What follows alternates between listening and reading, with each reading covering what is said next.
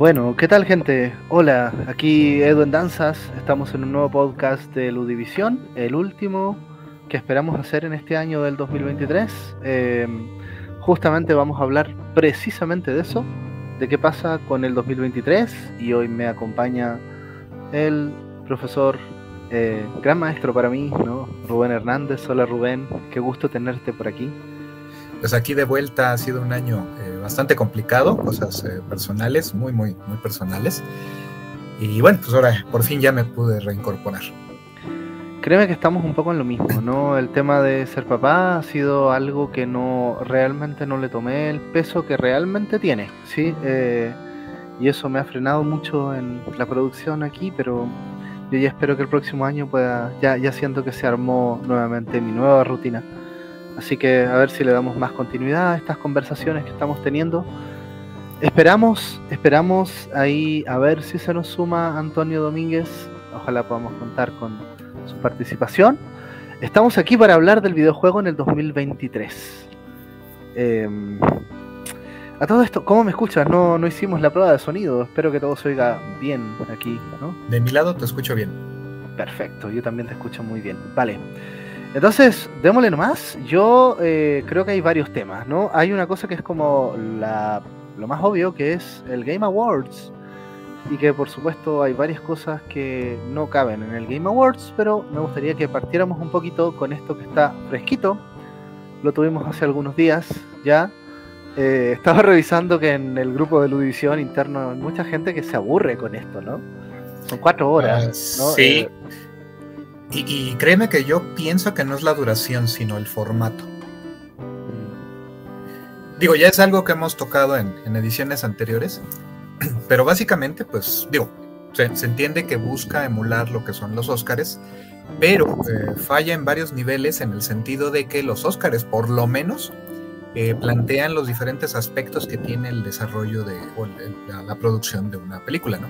Y en cambio en los Video Game Awards, lamentablemente lo único que estás viendo es este juegos que ganan y un montón de trailers, creo que es la parte donde este, precisamente satura o al menos a los que este, no, nos gustan tanto en ese, en ese esquema, porque también ya lo, lo llegó a comentar este Draco, eh, Néstor Ríos.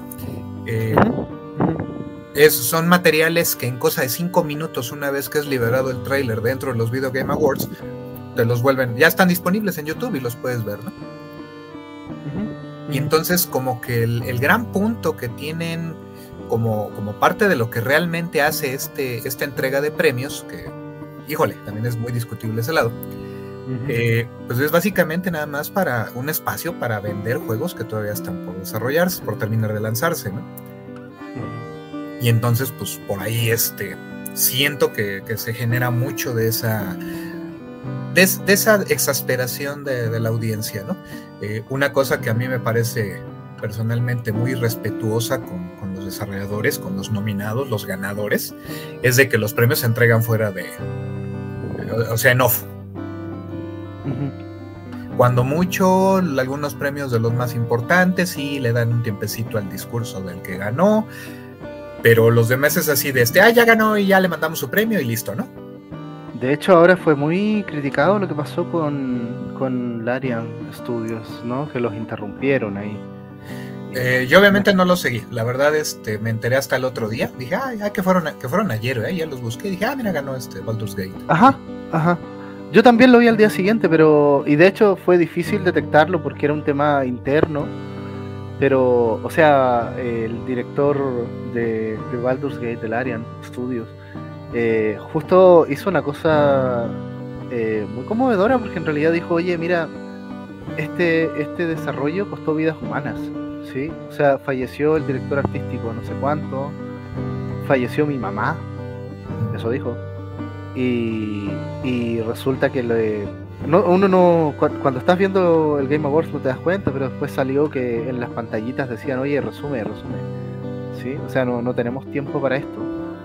Eh, y me pareció, bueno, en realidad mucha gente ya... Sí, muy respetuoso. Tremendo, tremendo falta, tremenda falta de tacto.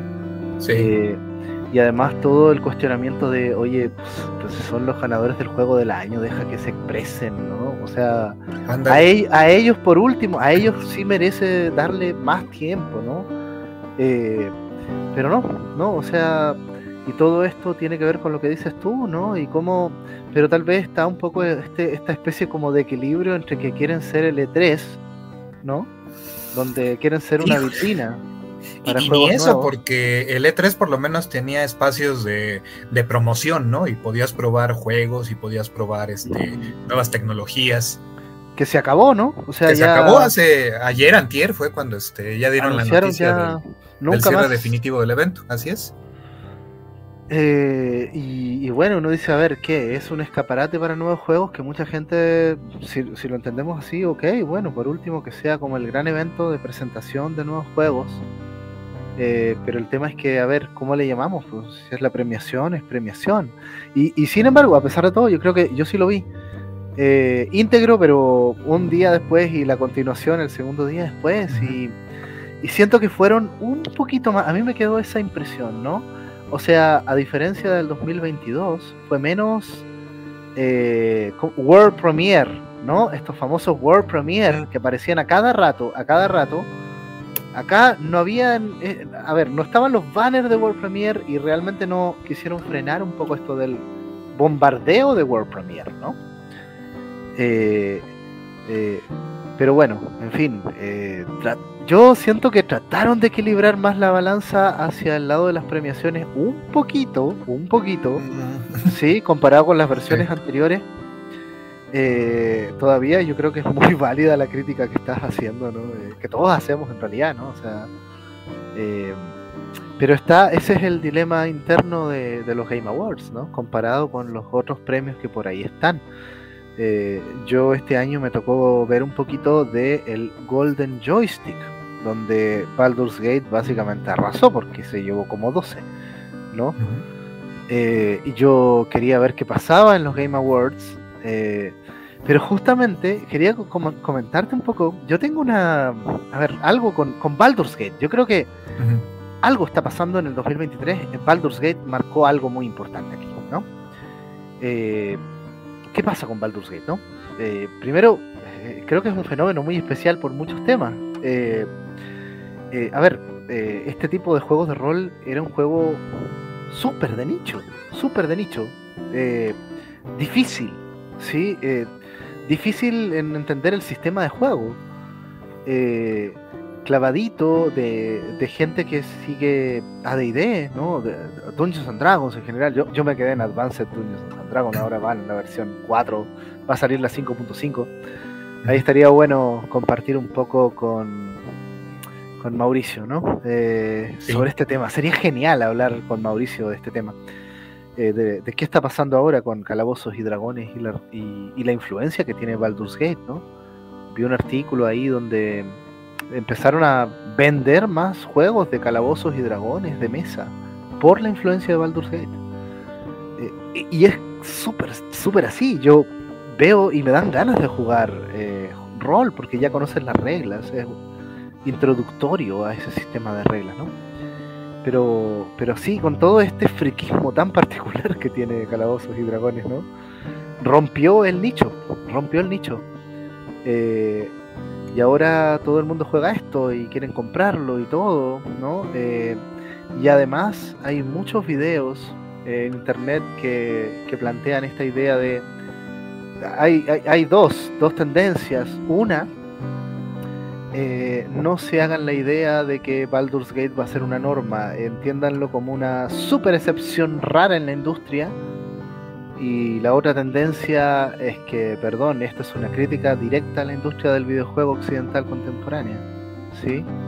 Es un llamado, ¿cómo es? Eh, es un llamado a la acción, Baldur's Gate. Eh, solamente el hecho de que existe ese juego tal como es en este momento en la industria. ¿Sí? Eh, un juego, digamos, que te da horas y horas y horas y horas de contenido, eh, que además tiene todo un sistema narrativo. Yo, ok, le dieron mejor narrativa a Alan Wake 2. Alan Wake 2 salió muy bien en el Game Awards, ¿no? Se equilibró un poco. Eh, pero ¿qué pasó con, con Zelda? Creo que Zelda ganó eh, Tears of the Kingdom, ¿no? Ganó... ¿Qué ganó? Música. Mejor banda sonora. Un juego de Nintendo, ¿no? Bueno, de Switch. Ajá, ajá. Mira, eh, ahí vamos a otro, otro punto que también este, eh, se ha estado como emulando mucho, imitando mucho de los Oscar.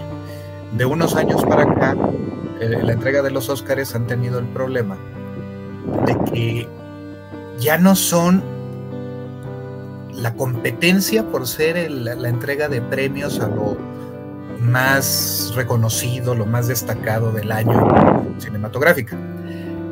Ya son una especie de, ah, es que todos somos especiales y vamos a llevarnos premios todos, ¿no? Porque pues nadie tiene que salir aquí como este, sufriendo por ser el gran perdedor y la patada.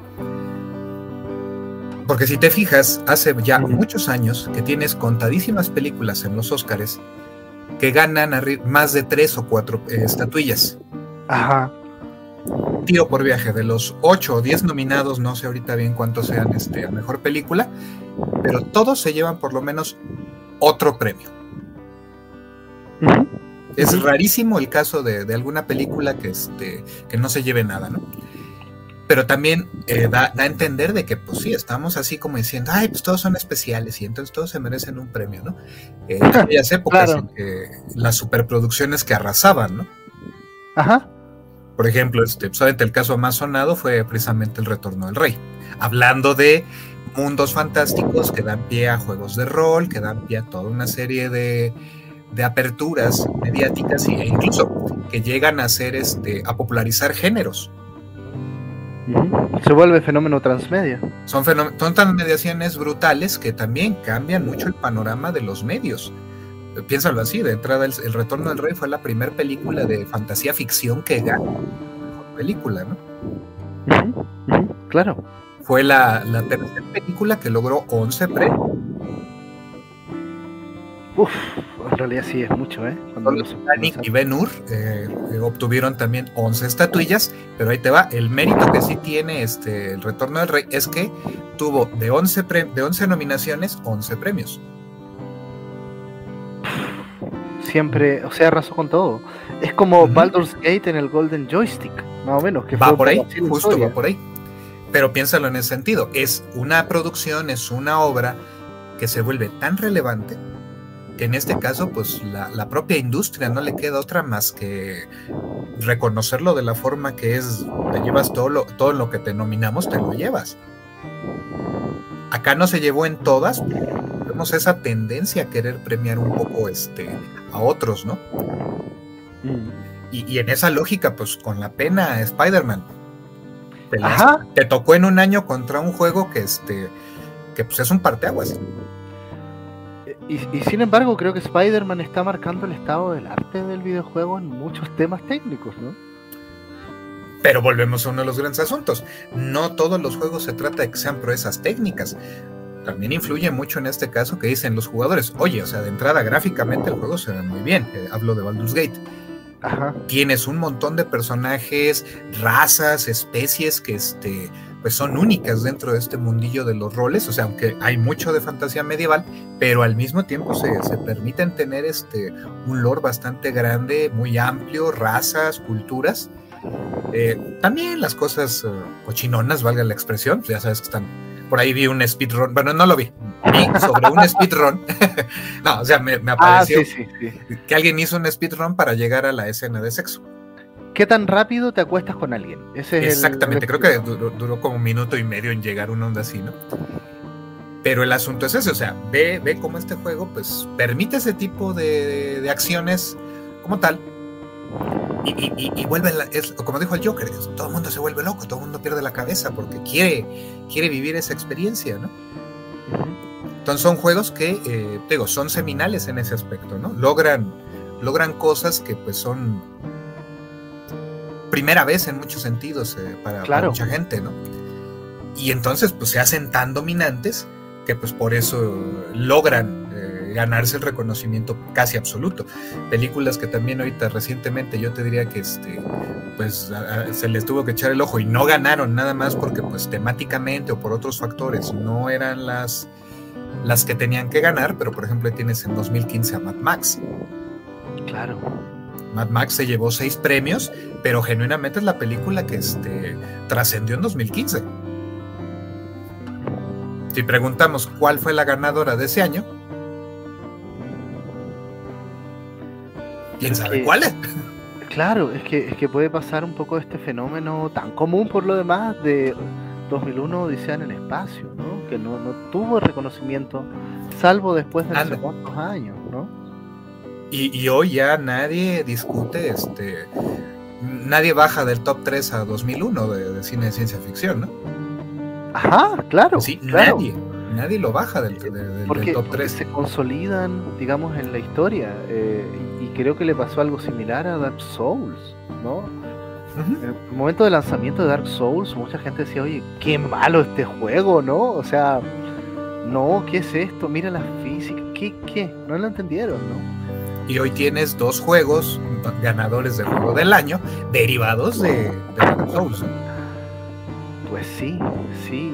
Y a, a, ver, ¿a cuáles te refieres en concreto?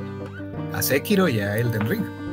Ah, los de los años anteriores, sí. Uh -huh, sí, como ganadores de años previos, pero porque hicieron de plano. O sea, vamos, es, es, un proceso iterativo ahí con From Software que pues han ido madurando sus sistemas de juego, sin duda, ¿no? Ganó Armored Core 6, eh, juego de acción, este año. También uh -huh. salió uno. Es para, de nuevo un guiñito, en mi opinión, para, este, From Software. para From Software, así como, Ajá. carnal, tranquilo, de, de, deja algo para los demás, ¿no?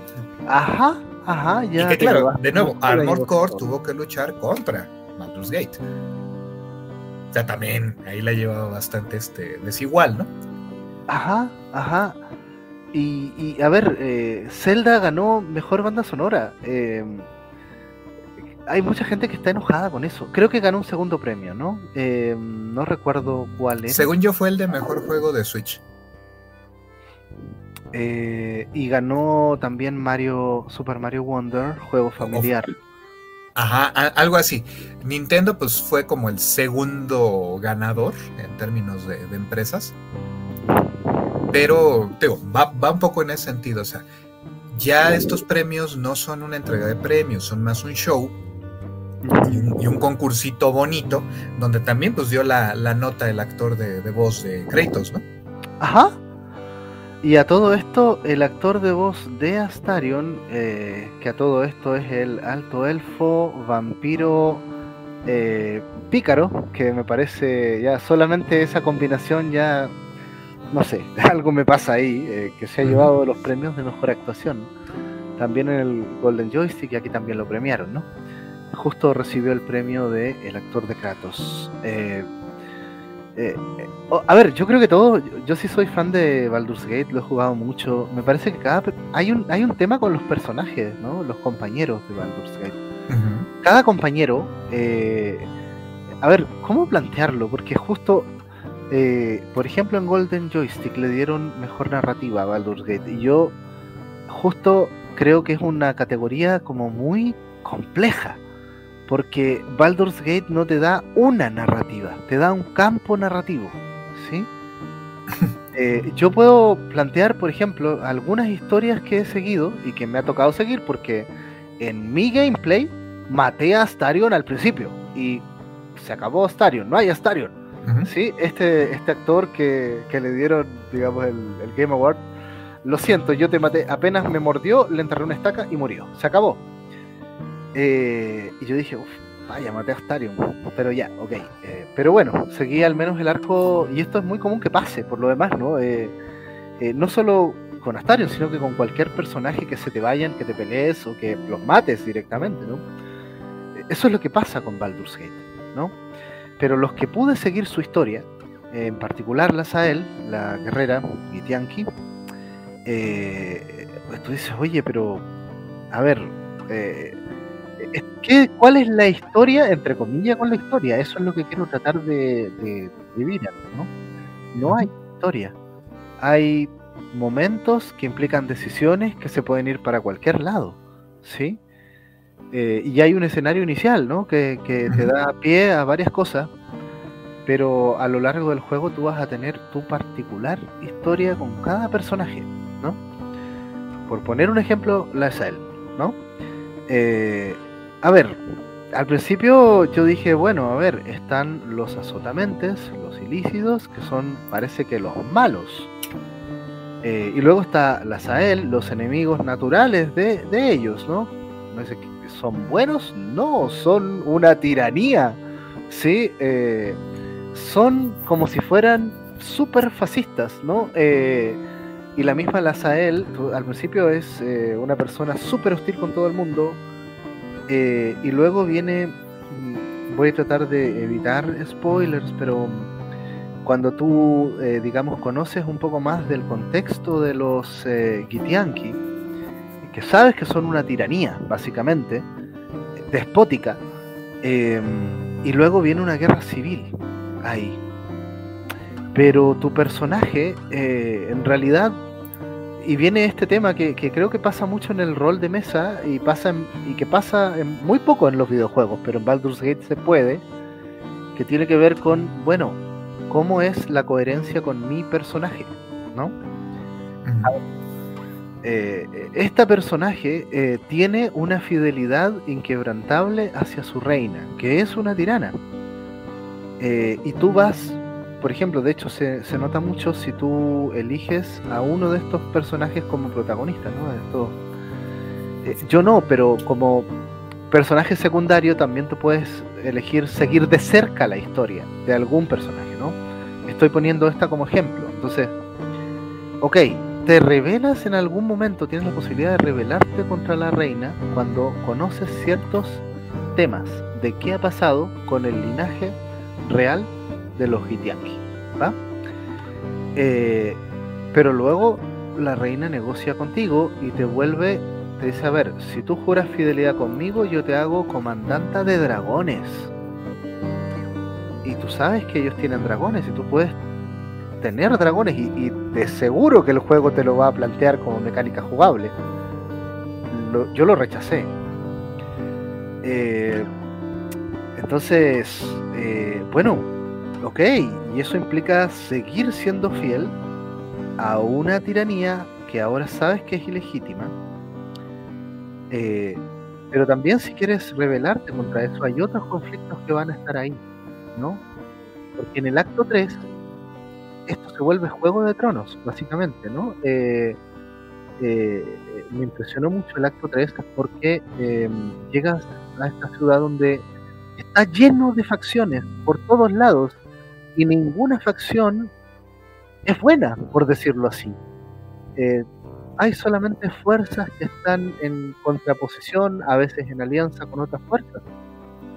y y este juego se nota que va a tener un montón de finales, porque digamos que hay algo como un, creo que en el cine le llaman un MacGuffin, ¿no? Eh, que es un objeto, es como si fuera el anillo de poder, ¿no? Del, Señor de los Anillos. Entonces es como si el juego te, invitara a decir, digamos que consigues el anillo de poder, ¿qué haces con él? Porque puedes destruirlo, pero también puedes dárselo a la gente de Gondor, a la gente de Rohirrim, puedes eh, tal vez irte con los elfos, puedes hacer un montón de cosas con ese, ese objeto que es el objeto en torno al cual gira todo. Y que en el caso de Baldur's Gate es más complejo también, porque no es solo un objeto. Entonces tú dices, bueno, a ver, y el juego te está dando todas las opciones, ¿no?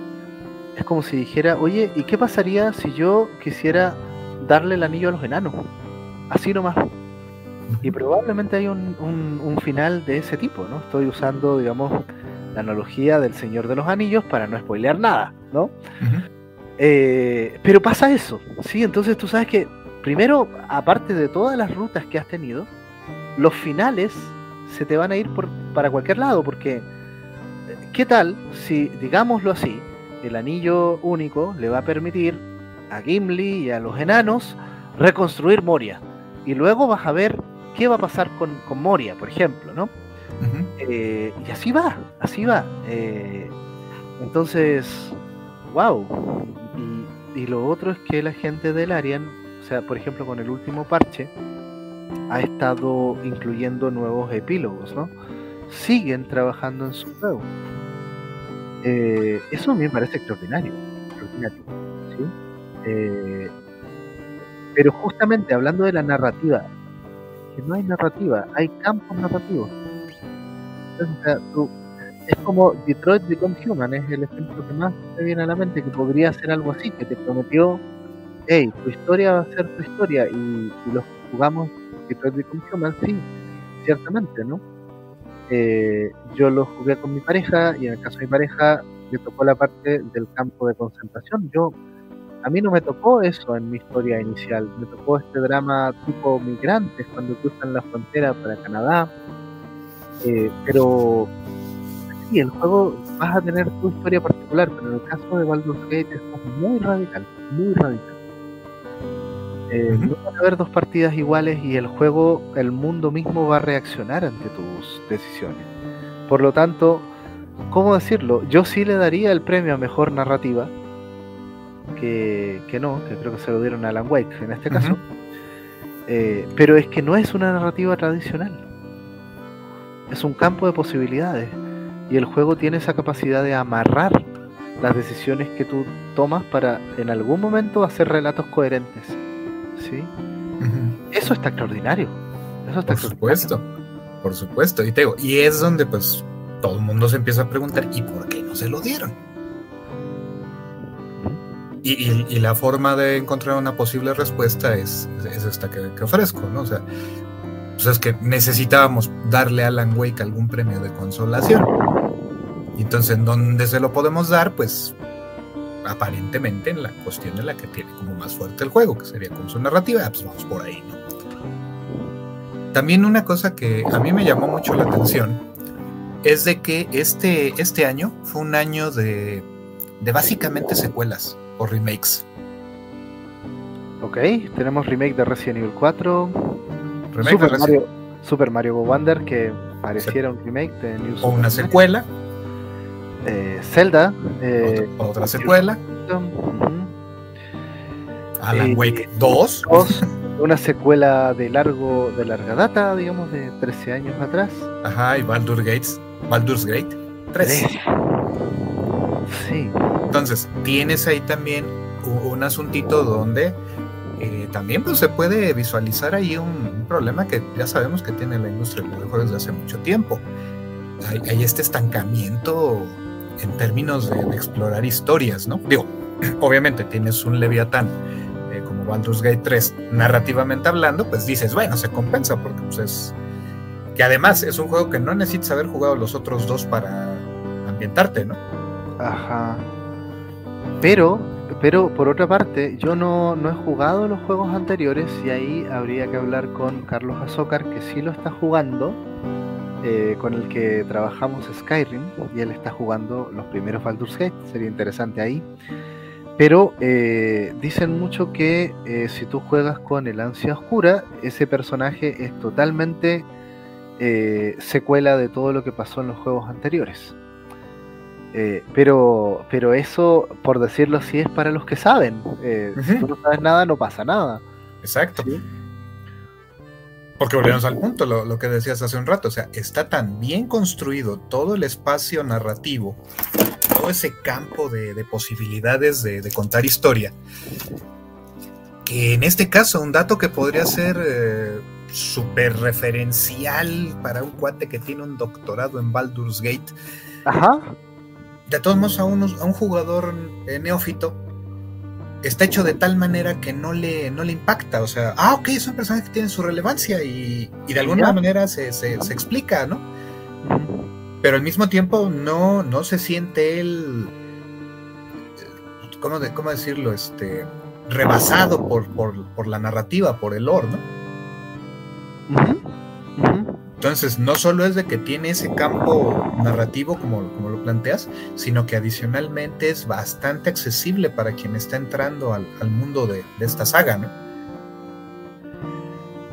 es, un juego que en, esos aspectos también, eh, y vamos, eh, eh, en el caso de los videojuegos, habríamos hasta de hablar de que si quieres como que reconocer cosas que crea la industria, pues hasta la idea de, mecánicas nuevas, de hitos tecnológicos para contar historias en el sentido de, por ejemplo, cuántas posibilidades está abriendo este juego, ¿no?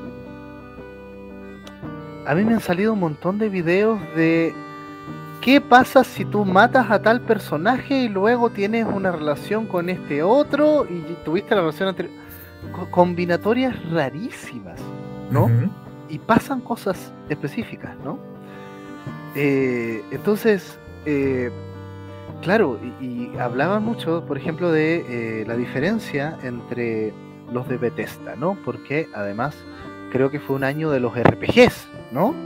Starfield y a todo esto mejor indie se lo dieron a Sea of Stars, un eh, RPG tipo japonés, pero que lo hizo grupo de desarrolladores occidentales que abreva mucho de Chrono Trigger, incluso está el mismo compositor ahí en algunos temas hermoso, ¿eh? yo lo jugué y está muy lindo, pero es justo todo lo contrario, es un juego que te toma de la manito,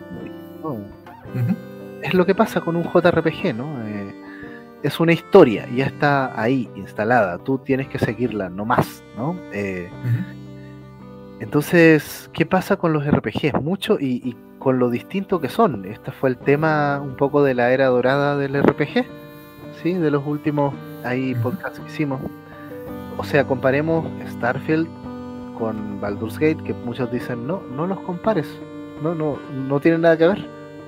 Y, con Sea of Star tampoco, ¿no? Y para qué hablar de Final Fantasy XVI, otro gran hito, que pasó un poquito, y uno dice, a mí me da un poco de, lata eso, ¿eh? ¿eh?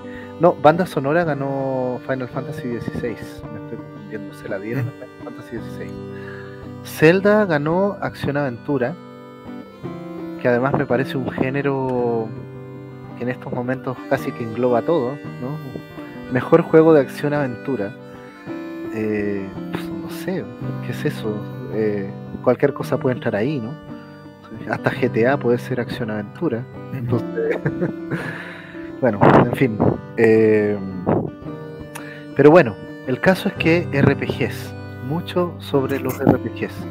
Y en su diversidad y en todo lo que estamos entendiendo, porque a qué nos estamos refiriendo cuando hablamos de RPG, que podemos ser, pueden ser cosas muy distintas, ¿no? Eh, ahí hay un tema que creo que se está dando. ¿Y qué pasó con Starfield? No le fue bien en los Game Awards, ni tampoco en otras cosas, ¿no? Hay muchas opiniones críticas de, oye, Bethesda estás usando una fórmula que ya está obsoleta, ¿sí? ya no tiene mucho sentido hacer juegos tipo Skyrim Fallout eh, y esto parece ser un poco en esa línea, ¿no? Eh, ¿Y para qué hablar de Diablo 4?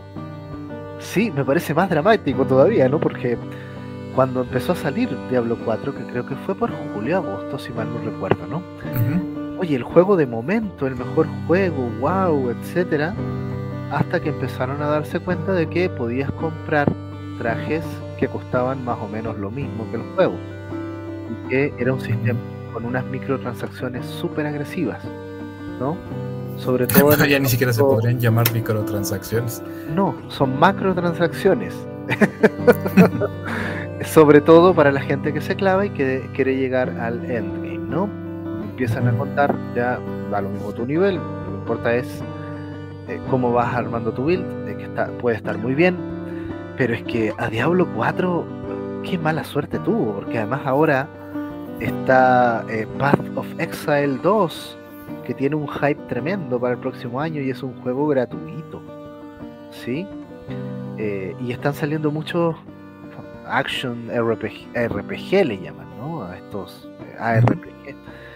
Que además también me parece una categoría súper compleja porque ¿por qué no es action RPG Mass Effect, no sé.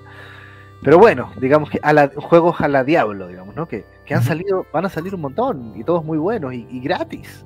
Eso es lo otro, ¿no? Eh, ¿Cómo se llama este otro juego? Se me olvidó, pero hay, hay otro competidor aquí, aparte de Path of Exile 2. Eh, pero justo ahí está el tema de Baldur's Gate, que es una crítica también a esto de tienes el juego base, quieres más, paga, paga, paga, paga. El juego como servicio, ¿no? ¿Qué pasa con el juego como servicio en el 2023, no? Redfall, por ejemplo, ¿no? Que le fue tan mal, eh, siendo Arkane, un estudio consagradísimo, ¿no? Pero quisieron entrarle a esto, estos juegos de los, los Robin, como les llamo yo, ¿no? Eh, Gotham Knights, lo mismo, sí. Eh, los Avengers ya, ya estaba marcando un poco esta, esta ruta de fracaso, ¿no? de, que, esto no está bien hacerlo, a la gente no le gusta, siendo los, los Avengers, ¿no? ahora con Arkham Knight lo mismo y vamos a ver qué pasa con Suicide Squad trata de seguir la misma línea ¿hasta cuándo? ¿cuál fue el último? este juego de zombies que acaba de salir The Day Before ¿sí? otro gran escándalo salió creo que la semana pasada y a los tres días lo clausuraron cerraron servidores y están reembolsando las compras en Steam otro juego como servicio. ¿Qué onda con eso? Tanto en este año hemos tenido de ese tipo de fenómenos. Mira, yo lo que veo ahí es que son lo, que ha pasado siempre. Surge un juego que logra ser exitoso con algún sistema, alguna mecánica, alguna forma de contar historias y básicamente el resto de la industria se lanza a replicarlo. y evidentemente provocan una saturación de del género. Bueno, ya sabes que para mí la palabra género en videojuegos no, no me es este, muy, muy agradable. Pero la idea es de que la fórmula se está repitiendo y se satura rapidísimo. Cada vez ocurre más rápido.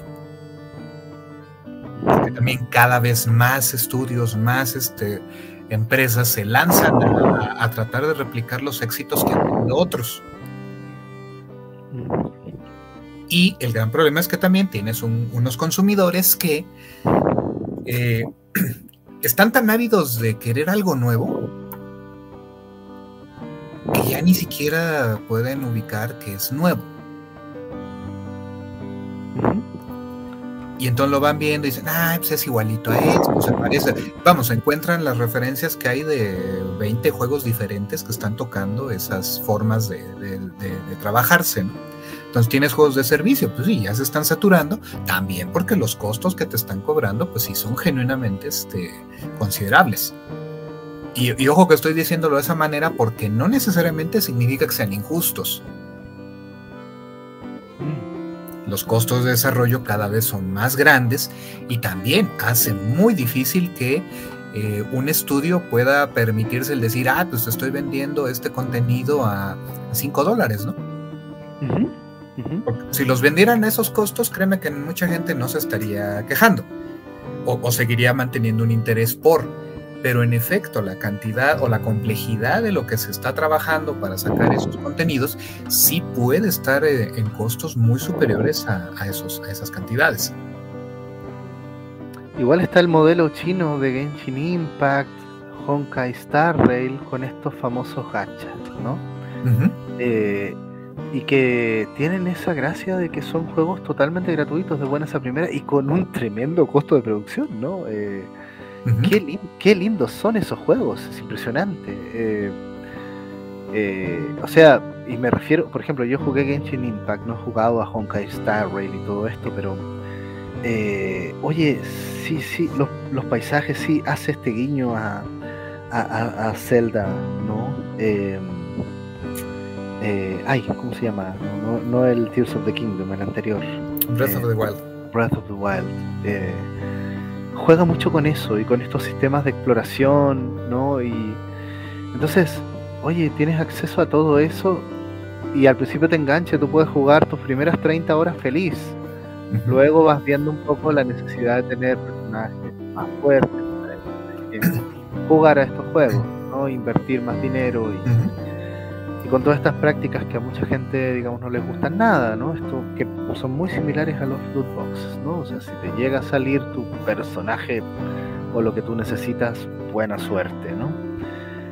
Eh, entonces, bueno, a ver, estamos un poco en eso, pero tal vez hay, hay ciertos modelos de juego como servicio que parece que están agotándose, ¿sí? Eso es lo que yo veo en el 2003, ¿no? Fue muy criticado el eh, último Call of Duty eh, Modern Warfare por su campaña corta también, ¿no? esto es complicado. Yo la verdad es que no soy de multijugadores. Yo, por ejemplo, sí jugué las campañas de los Battlefield y me gustan mucho, y las campañas de los Modern Warfare eh, y de los Call of Duty en general, pero entiendo que es un juego que tiene un nicho en, los multijugador. Pero ahora, ahora que pasó esto, esta, esta campaña, esta broma que hizo ¿no? el actor de Kratos, mira, mi discurso, eh, mi discurso es más largo que la campaña y que lo tomaron muy personal, los de Activision Blizzard. Esperábamos un ataque de, de, uno de nuestros pares, creo que fueron las declaraciones. Eh, Oye, pero es que eso está canalizando la opinión de muchos jugadores también, ¿no? Eh, entonces no está funcionando. Como que la industria occidental quiere llevar al videojuego para allá, pero la comunidad se ha resistido. Eso es lo que yo veo un poco. No sé cómo lo ves tú, Rubén.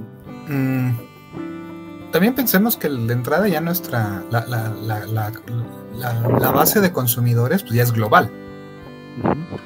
Entonces también ya tienes situaciones donde pues hay esta diversidad tan enorme de, perspectivas, de posturas, que incluso pensemos, tomemos el ejemplo que pones, o sea, el comentario de, del actor que hizo de Kratos, que también permeado con toda esta cultura que hay de este pensamiento políticamente correcto, que desde la base no es malo por sí mismo, pero que también lidia con estas dinámicas donde pues no podemos estar de acuerdo todos todo el tiempo. No, no sé si me explico ahí. Sí, es que yo lo veo en general, ¿no? Eh, a ver, esto creo que lo hemos comentado mucho. Si yo voy a un lugar y digo, hola, yo soy gamer, y sale otro que dice, hola, yo soy gamer, probablemente no tengamos nada es muy probable, así es. La está tan diversa que está tan lleno de nichos y eso es lo otro también, ¿no? Eh, eh, ¿Cuál es tu nicho? ¿Sí? Mi hermana aquí juega LOL desde hace muchos años. Eh, y Overwatch 2, y cuando yo llegué acá la encontré jugando Overwatch 2. y, yo solamente tengo los comentarios de la prensa de Overwatch. Yo no juego Overwatch, ¿no? Eh, pero dijeron, oye, qué mal le fue a Overwatch 2 porque Overwatch 1 fue un tremendo éxito y Overwatch 2 no está logrando eso, es más de lo mismo, es Overwatch 1. Y sin embargo, mi hermana feliz y divertida jugando Overwatch 2, ¿no? Eh, o sea, no aplica para ella, ¿no? Y está muy bien. Eh, entonces ese es el tema, ¿no? entramos por muy distintos lados a la industria y probablemente no nos encontremos, por eso es tan difícil tener una visión panorámica de lo que está pasando en la actualidad, ¿no? Por un lado eso, que hay tanto nicho, hay tanta diversidad de, productos, de opciones, pero también lo que ocurre es cómo eh, en este, eh, esto se combina poderosamente con todas nuestras culturas individualistas. Mm, pues sí. Porque agarra y pregúntale a cualquier persona si le gusta lo mejor y yo no conozco a nadie que no me diga que no. ¿Le gusta lo mejor? Le gusta lo mejor. A todo mundo nos gusta lo mejor. ¿Qué es lo mejor? Pues lo es para nosotros bajo una serie de criterios que, que incluso en muchísimas ocasiones no tenemos ni bendita idea de cuáles son esos criterios. Y pues da pie a que tengamos esas diferencias cuando pues uno dice de helado de chocolate y el otro dice de vainilla, Está muy, muy heterogénea la industria, siento yo. Eh, y, cada cual va a lo suyo un poco acá. Em, y, ciertamente, yo creo que hay gente que realmente no le interesa más allá de lo que sigue, ¿no? Y de repente hay personas... está, tu clásico, este, bueno, iba a decir FIFero, pero ya ni siquiera se ah. llama FIFA, ¿no? Ajá, y, justo estaba pensando en algo muy similar, pero estaba pensando en. Eh, ¿Cómo se llama este juego de director técnico? Football Manager. Football Manager, ajá. Football Manager, eh, que tiene todo su nicho. Sí, porque pues hay a quien le gusta simplemente ser el director técnico, ¿no? Punto. Ajá, ajá. Eh, seguimos, por supuesto, con todos estos juegos anuales sale uno y otro y otro y otro. Y eso creo que lo llevamos desde hace décadas, ¿no? Los juegos deportivos sobre todo. Particularmente, porque pues son los que, este, si bien es, es medio falso eso de que, este, ah, es que cada año nada más le cambian unas pocas cosas, ¿no? Hay que pensar de que en realidad los estudios están rotando cada tres o cuatro años. le trabajan un montón de cosas que, claro, a nivel de lo que el jugador suele ver, no es tan notorio. No, no, lo perciben tan de, de, maneras tan, este, tan notables, pero de que hay un montón de trabajo detrás de ellos, sí lo hay. Eh, y, tocando ese punto, o sea, el gran problema es de que pues, cada quien defiende su individualidad desde es que lo mío siempre es lo mejor y todo lo que está fuera de lo que no, no es de lo mío, pues no es de lo mejor. Y ni siquiera no decimos que no es de lo mejor. Nos vamos al otro extremo y es la peor porquería que hay, ¿no? Sí. Eh, quería comentarte también todo esto que ha pasado con el impacto en las plataformas de streaming de tanta cosa. Bueno, y, además la película de Mario que, a ver, yo, yo en lo personal no la resistí. Yo, sabes que a los 15 minutos dije, sabes que no. Se me, dio sueño. Siento que no es algo para mí, no sé. Eh, creo que voy a hacer el trabajo de verla, pero no, no, perdón, pero no. Ajá. ¿Qué te digo? No, no. o sea, me pareció genial ver a la familia de Mario, ¿sí? Pero. Ajá. ¿Qué te digo? No, no sé cómo decírtelo, pero es como. Mira, me acordé justo, ahora entiendo a mi mamá cuando me llevó como niño a ver una película de los Transformers y otra de los Power Rangers. Okay. Eh, cuando, eres niño, lo disfrutas mucho, pero cuando eres adulto, ¿sabes qué? No. Eh, no, no, es que no. es demasiado, es demasiado para mí, ¿no? Fíjate que yo la vi hace poco. Ajá. Eh, yo la vi hace poco y eh, pues sí, rápidamente me, me, quedé en la idea de, ok, esto es un festival de fanservice. Eso. Y desde ese ángulo me puse a verla y la disfruté. Es que tienes que hacer un ejercicio de... Ajá ok, trataré de entender esto. No, no me voy a meter en la historia porque no puedo, no me engancha. Exacto, o sea. ¿No? Un ejemplo, Luma, me encantó el personaje de Luma, ¿no? Ah, es genial, sí. Con todo su rollo este, nihilista. Ajá. Eh, dije, ahí estoy, ahí estoy, ¿no? Pero va por ahí, eh, o sea, al final acabó encontrando, hubo ese ganchito, ¿no? Ese personaje este, que, que tú dices, ¿Y por qué lo vemos en una forma de una estrellita tierna, este, hablando bien, bien desesperanzado de la vida y deseando la muerte, ¿no? Y esto es para niños. Luego la escena de, bueno, las dos escenas de la canción de Pitches, que ya ves que en realidad está en dos partes. No es como en el video, que, se hizo súper famoso. Está en dos pedazos la, la canción, ¿no? Incluso poquito spoiler para quien no la haya visto. la segunda parte es una, escena post pero no importa, no importa. Ya viene la primera parte de la canción, si viene en la película como tal, y la segunda ya es este post créditos. Pero volvemos al punto. Y, tiene sus momentos. Por ejemplo, también este, hay una secuencia que mezclan Donkey Kong y Mario Kart. Y tiene su toquecillo de Mad Max, ondas así, ¿no? Oye, me estás spoileando mucho, pero te lo agradezco porque la verdad creo que voy a tener más elementos para el momento en que termine de ver esa película. Eh, pero bueno, a ver, eh, está, qué sé, está la película de Gran Turismo. Eh, ¿Esa sí no la ha visto? No, y, pero a ver, no son cosas que a mí, estoy hablando de algo que no me gusta, ¿eh? salió, ¿qué salió? La serie de Halo. se viene la, serie, sí. La serie de Fallout se viene. Sí. La, serie de The Last of Us yo creo que es, lo, que más aquí ha De hecho, creo que es otro punto importante de este año, ¿eh?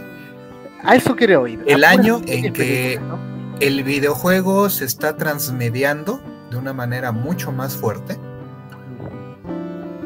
Porque ya pasamos un poquito esa etapa de las películas, digo, o sea, sigue habiendo esas películas eh, basadas en videojuegos que son buenas en términos cinematográficos, pero que, ojo, ya están logrando jalar audiencias, están logrando tener niveles de producción mucho más respetables. Porque pensémoslo así, la serie de The Last of Us tiene muy buena producción. la película de Mario Bros está muy bien hecho gráficamente hablando, el, mundo de... Como animación. Como animación está muy bien, ¿se me explicó? Sí, sí. Ya la historia es otra cosa, pero pues también digo, es Mario, no es...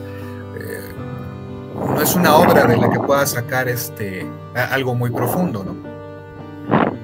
Gran Turismo, pues también se trata de básicamente carreras de autos, ¿no? Y que tengo entendido que creo que gira sobre el mundillo de los propios jugadores de Gran Turismo. No sé, no sé. Algo así. Me, da mucha curiosidad. Yo lo entendería con Need for Speed, lo entendería con otras franquicias de auto, pero lo entendería incluso con Forza Horizon. Pero, es que ahí te vas, pero incluso ya está tocado porque tiene rápidos y furiosos, ¿no? Ah, pero es que Gran Turismo es demasiado técnico y demasiado no historia. El juego. Ajá. Eh, pero acuérdate que también tuvimos una película hace años de Battlefield, ¿no? Ay, ya no me acordaba, pero bueno. La, que salía Rihanna. Vaya. Que creo la nominaron al Razzie de, actriz de reparto por esa película. Creo, ¿eh? Ahí no estoy muy seguro. Pero lo que sí tenemos que ver es eso, o sea, este año fue un año importante, este, ah, tenemos a Draco. Él, la vio, dice, la película de Gran Turismo es bastante buena, pero trata sobre un caso de la vida real relacionada con el juego. Ah, ok. A ver, a ver, a ver. Eso está interesante. Gracias, Draco, ahí por la Saludos al, buen hermano Draco. Eh... ah, entonces fíjate, como que sí andaba yo más o menos en lo, en lo que iba la cinta, ¿no? Ya, a ver, eh, igual eso, eso ya le da un giro interesante, ¿no? Y es que va más sobre una biopic en este caso, ¿no? Ya, ya con lo que nos eh, acaba de, aclarar Draco, pues es, más una película biográfica, o por lo menos que se aproxima a lo biográfico. A todo esto, eh, ¿Gran Turismo era Gran Turismo o Fórmula 1 el que estaba incluyéndose en los Juegos Olímpicos? ¿Te acuerdas cuando tuvimos esa discusión? Ah, se hablaba de este Fórmula 1. Porque también, este, ahí viene un dato interesante, creo que en su momento lo llegamos a comentar. Eh, resulta que también para eh, automovilismo son de, las, son de los deportes electrónicos basados en deportes reales que las federaciones del deporte real han estado este, interviniendo, han estado relacionándose con Ahí está la, opinión competencias. De, de Draco también. Sí, habría que verla. Habría pero qué interesante, porque de buenas a primeras justo me, extrañaba ese, Sí, pintaba raro. Yo también cuando la dije, ¿de qué van a hablar? Me, recordó un trailer, un trailer que se hizo de broma cuando salió la película de Battlefield. E, hicieron un trailer de broma sobre este Buscaminas. La película. La película, sí. Estaba divertido, ¿no? Porque se supone que era un escuadrón de desactivación de bombas. Está Tetris la película. Ah, pero Tetris es otra cosa. Tetris no habla del ju no, o sea, no se trata de, nada ah, No, no, no, no, no, e, Es la historia de cómo Tetris llega a Occidente. Y Pajitnov, ¿no? Ándale, sale Pajitnov. Y. Ah, pues esa la vi a inicios de año. ¿Es una película de este año? Sí, de hecho es bastante. A mí me pareció muy entretenida por todo el rollito de nuevo de fanservice y representan muy bien también esa época. Eh, tiene sus tintes medio políticos, pero es por, para dar el contexto de una Unión Soviética hacia el final de la Guerra Fría, con todo lo que eran estos mecanismos represivos con su población, cómo el gobierno le estaba impidiendo a Pajitnov vender este, no, eso los derechos del juego. También es un bioepic, ¿no? Otra más. También va sobre un biopic, porque incluso los nombres de los personajes también basados en la historia real. Una cosa a título personal, este sale mucho el Go. mira tú, mira tú. Porque resulta de que este el, el cuate que acabó negociando los derechos hacía programas de Go. Cuando visita Nintendo de América, en la sala de espera tienen un tablero de Go. Y luego, este, pues resulta que Pajitnov en la vida real juega Go.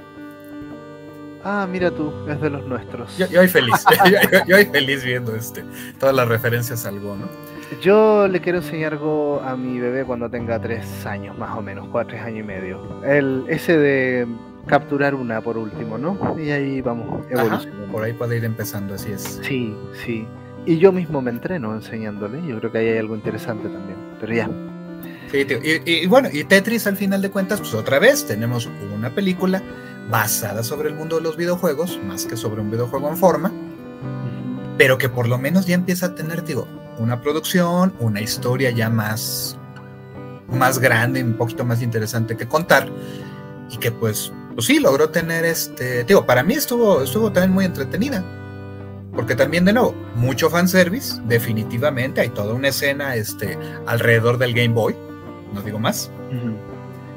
Pero va por ahí porque todos lo sabemos. Si, bueno, si eres más o menos enterado de esto, sabes que el juego vende consolas que tuvo el Game Boy fue Tetris. Fue Tetris. Fue Tetris, entonces. Llegó a personas. Yo tengo el testimonio de un. Bueno, más que nada tuve un tío adulto mayor que se metió a esto sin tener experiencia de videojuegos. Y yo lo conocí jugando Tetris. ¿Sí? Eso ya muy, muy emblemático porque los, adultos mayores no jugaban videojuegos. Exacto. No, y una época en la que era impensable, ¿no? Sí, sí. Ya hoy piensa que este, ya un servidor tengo 50 años. Bueno, yo creo que de aquí para adelante va, vamos a tener mucho adulto mayor jugando videojuegos. Y, como dijo Blanca, ya somos los, los elders, ¿no? Los, los gamers de la tercera edad. Porque ya somos estas generaciones que literal hemos crecido con los videojuegos. Oye, y volviendo a las producciones audiovisuales, ¿no? Eh, recuerdo que a mediados del año pasado, si mal no recuerdo, estaba esta serie de Resident Evil que salió en Netflix. Eh, con CGI. Ahora tenemos Sonic. Yo creo que, yo creo que fue el pisar eh, bajo. Yo, yo creo que fue, fue el pisar fondo.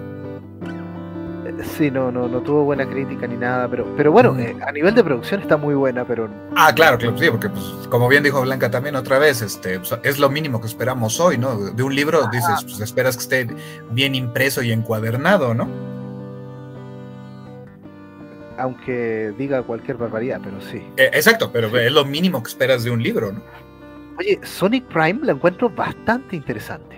Sí, me movió la verdad, ¿no? Ver a un universo alternativo en donde, digamos que el, el Dr. Robotnik tiene todo el dominio de todo y están todos los personajes. O sea, eh, ver, ver a Colitas en depresión eh, me, movió, ¿sí? Eh, y encuentro que es toda una reflexión interesante. Sonic Prime, que ha, pasado muy desapercibida. Ahí está. Oye, Castlevania Nocturne, ahora, también, que salió como la mejor adaptación, creo. Sí, sí, creo que sí se lo Game Awards. Entonces, sí, ciertamente algo está pasando, el, videojuego está desbordando el formato, se va al cine y se va a las plataformas de streaming. ¿no? porque es el, es el paso normal, o sea, pensemos como en el caso de, vamos, eh, lo que fueron precisamente, por ejemplo, las grandes obras literarias del siglo pasado, eh, eventualmente fueron adaptadas a cine por ahí tienes un chorro de grupos de death metal que tienen nombres de personajes, lugares del Señor de los Anillos, ¿no? Aparte de los Ancient God of Asgard, el grupo ficticio de metal de Alan Wake, que tocaron ahí en la gala eh, y que fue toda una revelación porque empezaron a mover sus temas en Spotify y, empezaron a romperla básicamente y todo el mundo escuchó a los antiguos dioses de, Asgard, esta banda ficticia que aparece en Alan Wake. Ándale. Eh, no, y ahí te va otra. Y, Christopher Lee se adelantó, el, cuate cantaba con una banda metalera. y, las rolas iban sobre el Señor de los Anillos, ¿sí me explicó? Tienes grupos, digo, algunos no serán tan buenos, pero por ejemplo, pues había este grupo Gorgoroth, no es el nombre de la planicie de, de, Mordor, ¿no? Entonces digo, tienes esos fenómenos que se estuvieron gestando hace 50, 60 años y hoy tienes básicamente las, eh, eh, la nueva vuelta de tuerca. Ahora son los videojuegos los que están empezando a llegar a otros medios, empiezan a tener mucha más presencia, mucha más calidad. Todavía están lejos de llegar al nivel de las grandes superproducciones del cine, sí, pero ya tiene una visibilidad muy grande, ¿no? Tienes ya fenómenos como lo que fue precisamente la serie de The Last of Us. Mm. Que viene la segunda temporada. Y viene la segunda temporada, que por ahí andan rumorando de que si es fiel al segundo juego, porque pues también está el chismecito de que Pedro Pascal básicamente no va a salir. bueno, lo deberían matar. Porque si, hemos jugado los juegos, sabemos lo que le va a pasar al personaje, ¿no? ¿Qué te digo? Sí, ya, ya es bueno. Va por ahí, pero, pero también dices, híjole, también podrían aprovechar para hacer alguna temporada este, entrecuela, un spin-off, ¿no? Ondas así. o sea, está ocurriendo esto. Ya también el videojuego, eh, al menos sus historias, empiezan a salir del propio medio.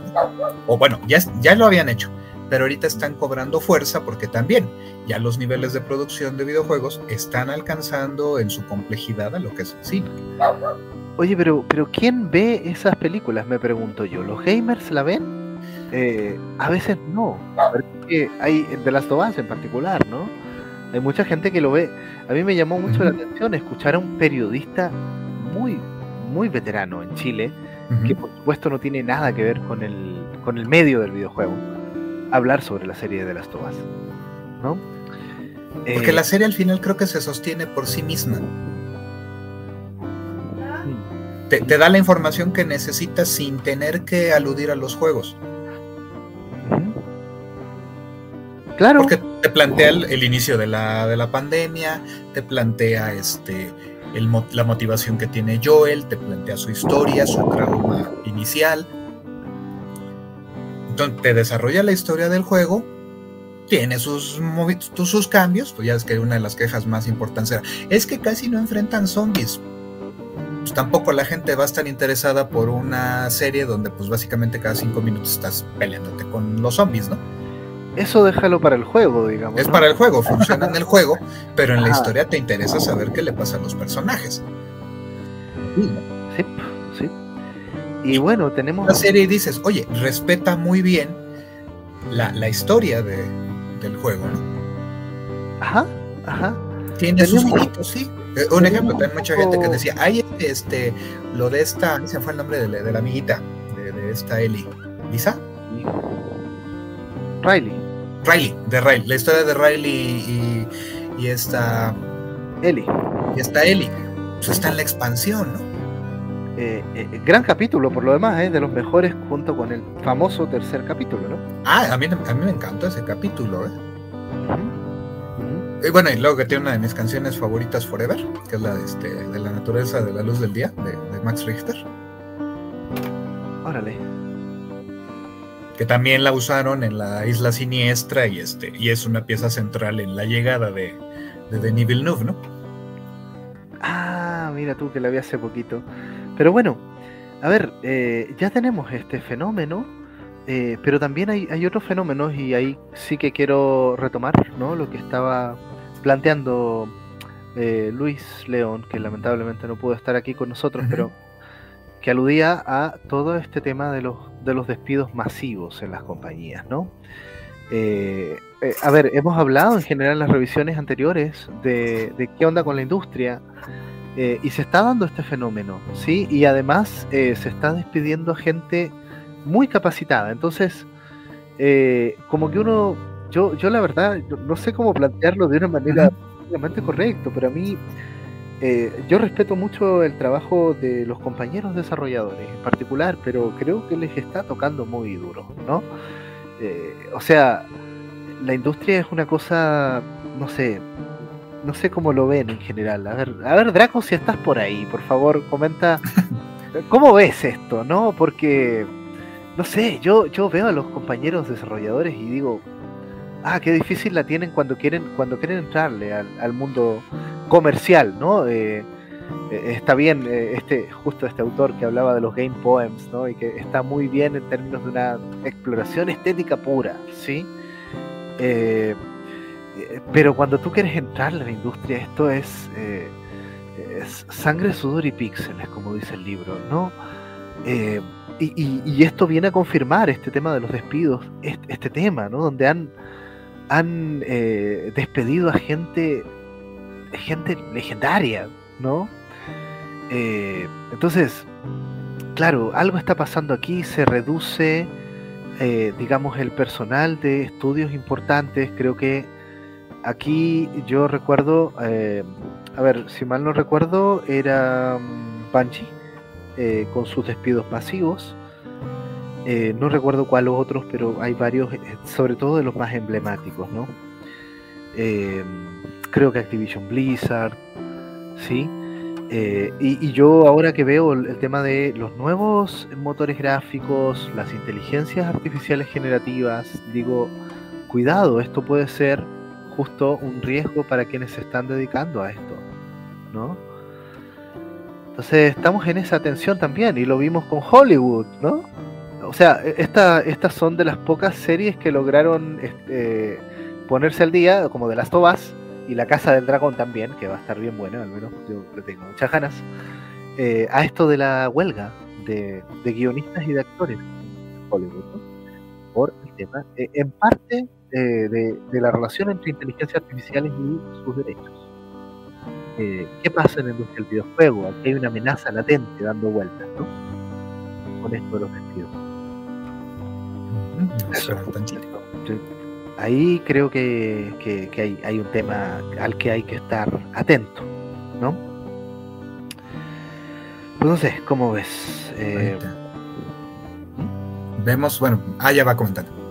Pues es que la industria es muy volátil. Hacer juegos es un riesgo financiero muy grande. Es difícil ser empleado, pero es más difícil poner un estudio. Sí, ahí lo que comenta Draco, pues es, eh, al final de cuentas, una de las cosas que creo que le ha pegado de manera muy poderosa a los videojuegos es que se volvieron industria muy rápido. Y la industria más grande del espectáculo, ¿no? Ah, eh, eh, muy aparte, ¿no? Porque pensemos que la música pues, tardó siglos en convertirse en una industria. El cine tardó décadas en volverse una industria. Claro, fueron menos, fueron alrededor de este 30 años aproximadamente en los que finalmente se consolida como la industria que pues llegó a ser, ¿no? Pero los videojuegos prácticamente nacieron como industria. Mm. Si bien había unas curiosidades sobre ahí de los años 50, pero ya para la década de los 60 ya empezaba a manejarse alguna forma de, venta de juegos. Mm. Entonces nótese cómo eh, lo que a algunos les llevó siglos, décadas. A los videojuegos les llevó cosa de una década aproximadamente en convertirse en industria. Estás contando, por ejemplo, yo pienso en la llegada de Nintendo a, Estados Unidos en los 90, ¿no? Ya estaban las maquinitas, eh, pero luego el impacto... Atari ya era Atari.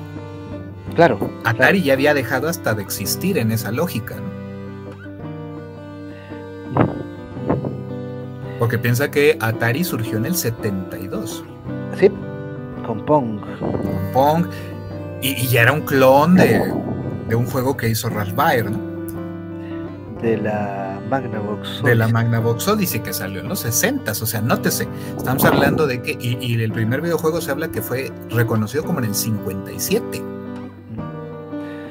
Pero eso no es industria, eso es un experimento científico. Ah, claro, pero pasamos de el experimento científico a finales de los 50 a una industria que nacía en los 60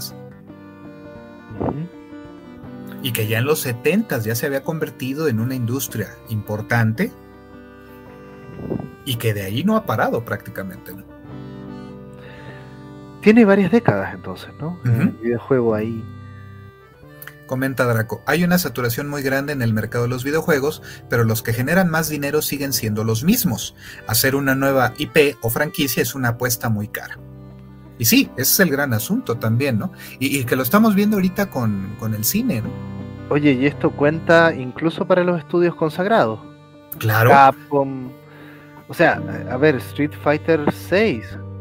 No veo que Capcom quiera hacer un nuevo juego de pelea, ¿no? Va por ahí, exacto. Y además, ¿para qué? Como, como bien lo plantea Draco, ¿para qué nos arriesgamos a dividir nuestros recursos económicos, materiales, humanos, en desarrollar, digamos, tres juegos de pelea diferentes? Que incluso se van a hacer competencia entre ellos mismos. Que a todo esto ganó mejor juego de pelea, también compitiendo con eh, Mortal Kombat 1 que a nivel narrativo y a nivel de imaginario me parece súper interesante, ¿no?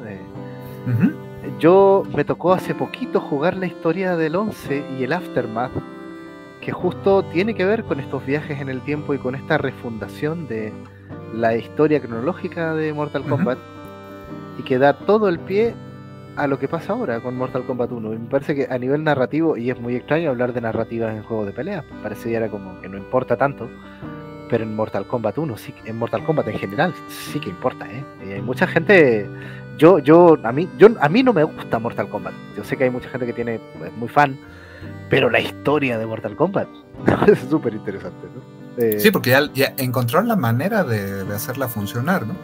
Y, ahí te va. Y creo que también a, la historia de Mortal Kombat también le está empezando a doler o le va a estar empezando a pesar eh, el problema de la multiversalización. Multiversalización. De los multiversos. Porque al final este, eh, se, volvió el recurso que tiene, por ejemplo, DC Comics, que tiene Marvel, para el reciclado de personajes, porque también les empezó a pegar económicamente el asunto de, ay, es que se murió el Capitán América, ay, es que se murió Iron Man. Y, de pronto los seguidores, los fans de esos personajes, pues, dejaron de interesarse porque ya me mataron al personaje, ¿no? Y entonces surgen estas estrategias que pues sí, alargan la vida de las franquicias, pero al mismo tiempo empiezan a pegarle en la calidad de, de muchos de los contenidos. No en todos, porque logran encontrar de pronto historias muy interesantes que crear con las nuevas este, posibilidades de esos, de, esos nuevos universos. Retomamos un poquito lo que pasaba. ¿Por qué tenemos este año tantos juegos, remakes o secuelas como nominados? Va, ligado a esto, ¿no? Es una industria que no está queriendo arriesgar. Tenemos otro de Draco, por eso los juegos ahora todos quieren ser robavidas, porque si un juego es exitoso quieren seguirlo explotándolo todo lo que pueda, todo lo que se pueda, mantenerlo vivo por años en lugar de sacarlo, venderlo y ya. Sí, definitivamente. Encuentro valiente lo que hizo eh, From Software, ¿no? Sacando este Mored Core y no sacando más Dark Souls o lo que sea. Bueno, igual van a sacar su DLC o expansión para Elden Ring, ¿no? Pero fíjate cómo se están eh, tomando su tiempo. Claro, que se tomen todo el tiempo del mundo, total, la gente lo va a esperar. Exactamente, Y, reviven una franquicia que pues la tenían ahí literalmente acumulando polvo. Y, posiblemente sigan explorando ahí a través de Armored Core más cosas que probablemente empecemos a ver en otros juegos que, que siga desarrollando el estudio, ¿no? Oye, y, fíjate, por ejemplo, los temas de hype de juegos, ¿no? Y, juegos. Estoy pensando en particular en Gollum, que sí que tuvo hype y fue un tremendo fracaso. Eh, hay varios juegos que, que sí fueron un fracaso. Bueno, ya hablamos de Red ya hablamos de el último, The Day Before, que este, este sí que se lleva, este se lleva el premio, ¿eh? ¿eh? Este se lleva el premio y muchos dicen, oye, esto ni siquiera fue un fracaso, esto es una estafa esto es una estafa, ¿no? Eh, eh, este es un juego que sabían que no iba a funcionar y aún así le apostaron a que la gente comprara las preventas, Y que creo que hay que estar atento a ese tipo de, fenómenos, ¿no? Eh, no sé, yo recuerdo Forspoken, ¿no? El juego de la chica neoyorquina. Sí, sí. estaba buena, estaba la, buena la premisa, etcétera. No funcionó, pero es que tampoco es que sea un mal juego, ¿eh? eh pero tal vez justo por exceso de hype, ya o sea, no. Eh, ¿Qué más? Eh, bueno, Gollum fue lo mismo, ¿eh? eh estos casos. un juego muy mal hecho y con malas políticas. Lo último que, dijeron que se disculpaban, pero hicieron las disculpas en ChatGPT. ¿Sí? ¿Viste esa? Mm, sí, sí, me enteré. Oye, y, que si tú querías que los elfos hablaran en élficos tenías que pagar. Si tú querías que Gollum dijera sus frases emblemáticas de las películas, tenías que pagar. Eh, o sea, muy mala política de microtransacciones además, siendo que las microtransacciones ya están un poco cuestionadas, ¿no? Eh, ese juego colecciona un poco todo, todos los vicios de la industria, ¿sabes? Eh, y sin embargo ahí está, y bueno, es el Señor de los Anillos, ¿qué, mal le ha ido a la franquicia del Señor de los Anillos? Eh, pues sí, ha sido un año bastante problemático. Seguimos con Shadows of Mordor y Shadows of War, que bueno, también tiene su controversia con esto de la a la mecánica registrada y todo. De la IP, eh, en fin, en fin. Pero bueno, eso ya es 2013-2015. Eh. En fin. Eh, ¿Qué más? Bueno, y han salido, y, la verdad es que me gustaría también señalar muchos juegos que tal vez son más de nicho.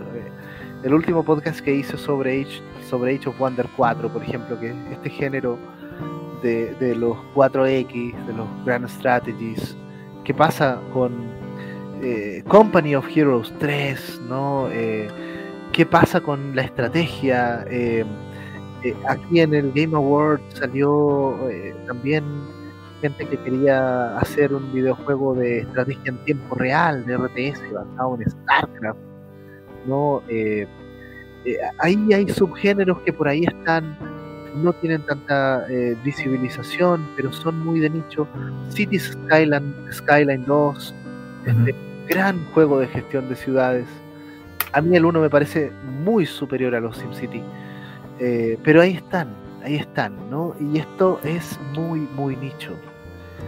Eh, y ahí están estos juegos y siguen saliendo, ¿no? Y hay tanto, hay tanto que uno no conoce.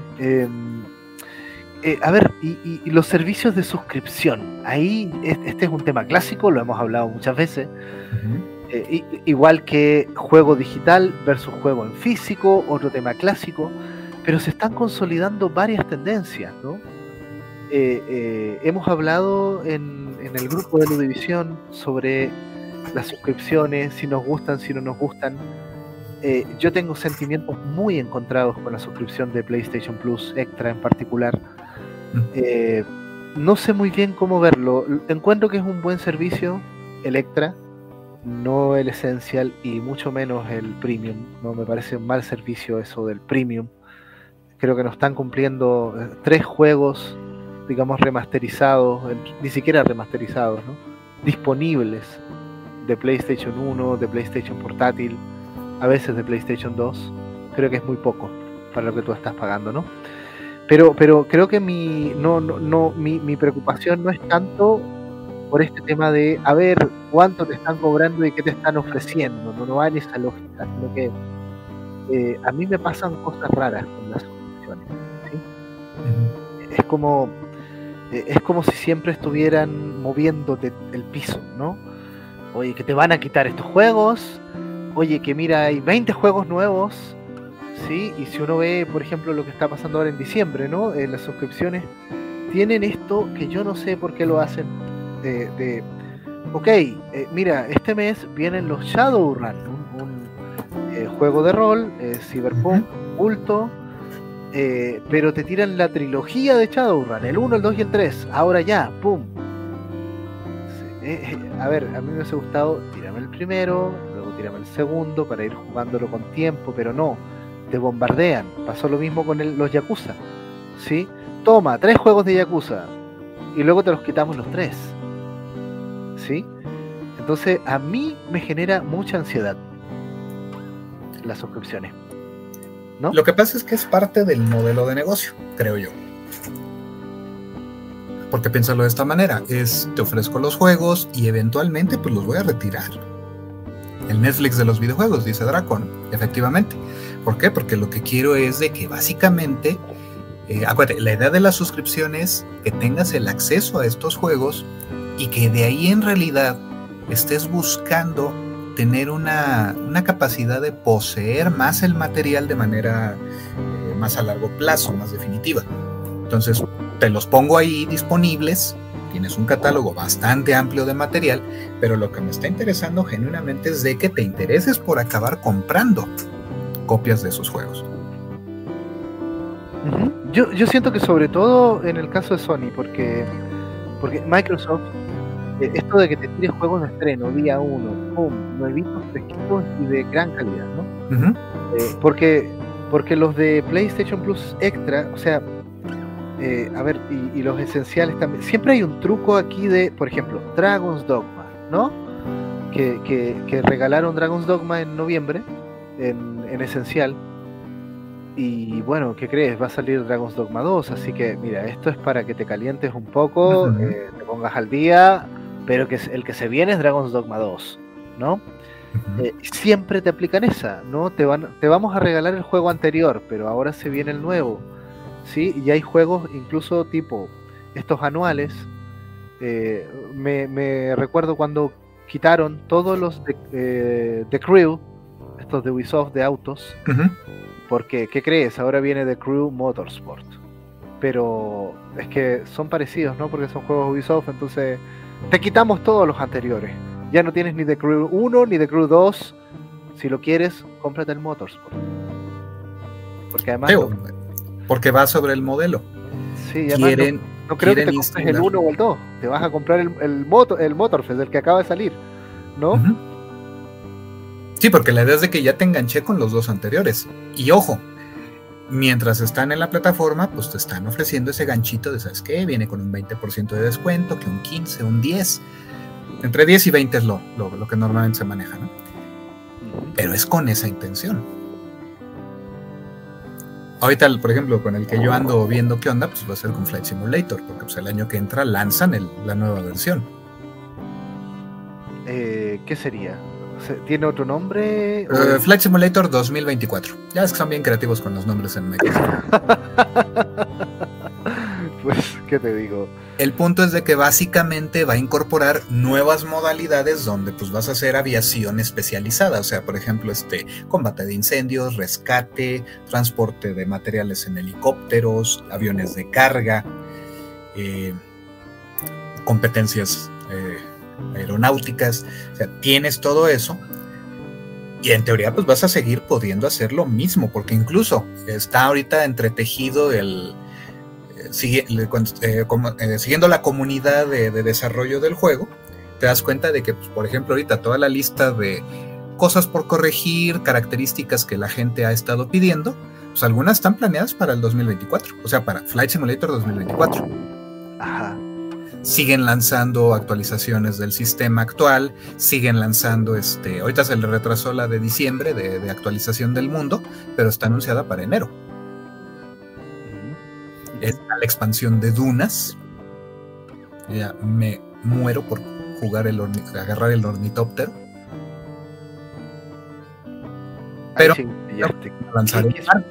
es un ornitóptero? En la película Dunas el helicóptero con alas ah, ah, ah. No me digas, el vehículo, el. Ok, este avioncito. El avioncito, helicóptero, exactamente. ¿Para Flight Simulator? Sí. No sabemos si va a ser gratuito, no sabemos si va a tener costo, pero pues es un must para algunos de nosotros, ¿no? Eh, ahí sí que no sé cómo tomarlo, porque. O sea, está, bueno, está interesante, pero este es un mundo de ficción, bueno, ¿qué te digo? Ya lo hicieron, pues de hecho, pues, gratuito te pusieron el Pelican de Halo hace dos años. Bueno, bueno, ¿qué te digo? Se vale. La expansión de la película de Top Gun Maverick fue gratuita. Incluye el avión prototipo de Mac 10. ojo, o sea, Microsoft ahí también le ha sabido este eh, mover a la tentación a la gente, ¿no? Oye, eh, hablando de estos crossovers tan particulares, ¿no? Eh, eh, justo este Power Wash Simulator donde vas a lavar la mansión de Lara Croft. Eh, no sabías de esa cosa. Eh, ¿Te das cuenta? O sea, ¿qué, ¿qué crees? es, muy, es muy curioso esto, ¿no? Lo que estás describiendo.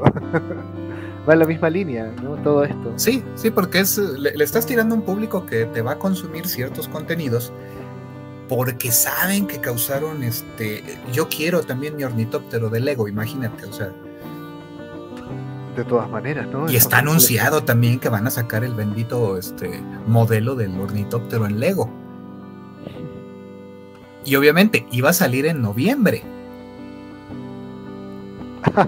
Porque pues, la, película se iba a estrenar en noviembre, ¿no? La, la parte 2 de Dunas. ¿Qué pasó con eso? La huelga. Ah, ya. Ahí la huelga, la película ya estaba terminada y todo. El asunto era todas las giras de promoción de la cinta. Vaya, ok. Entonces la película está lista. Nada más es cosa de que este, ya se venga el estreno. Oye, aquí, aquí justo esto que estás mencionando que pasa en el cine y el videojuego. Eh, juegos y películas terminadas que no, ¿qué crees? No las vamos a estrenar. No, no nos sale a cuenta. Eh, yo lo supe con eh, Hienas, el juego de Sega, que cancelaron una vez el juego estuvo terminado y lo tiraron a la basura. Eso gracias a todos los desarrolladores, eh, pero ¿qué creen? Ya está listo el juego y bye a la basura. Eh, ¿Qué está pasando ahí? Pues es lo que ha comentado Draco, o sea, al final de cuentas son este, negocios en los que ya están estimando de que debe haber, ya no van a, recuperar la inversión y, y les sale más barato. Piénsalo así un poquito, Edu. Eh, supongo que te ha tocado acá en México ver la, la, temporada de Sembrina, de cómo las tiendas construyen pequeños anexos a sus instalaciones para las ventas de juguetes, particularmente eh, ahora para Navidad y, Reyes Magos. Pues sí.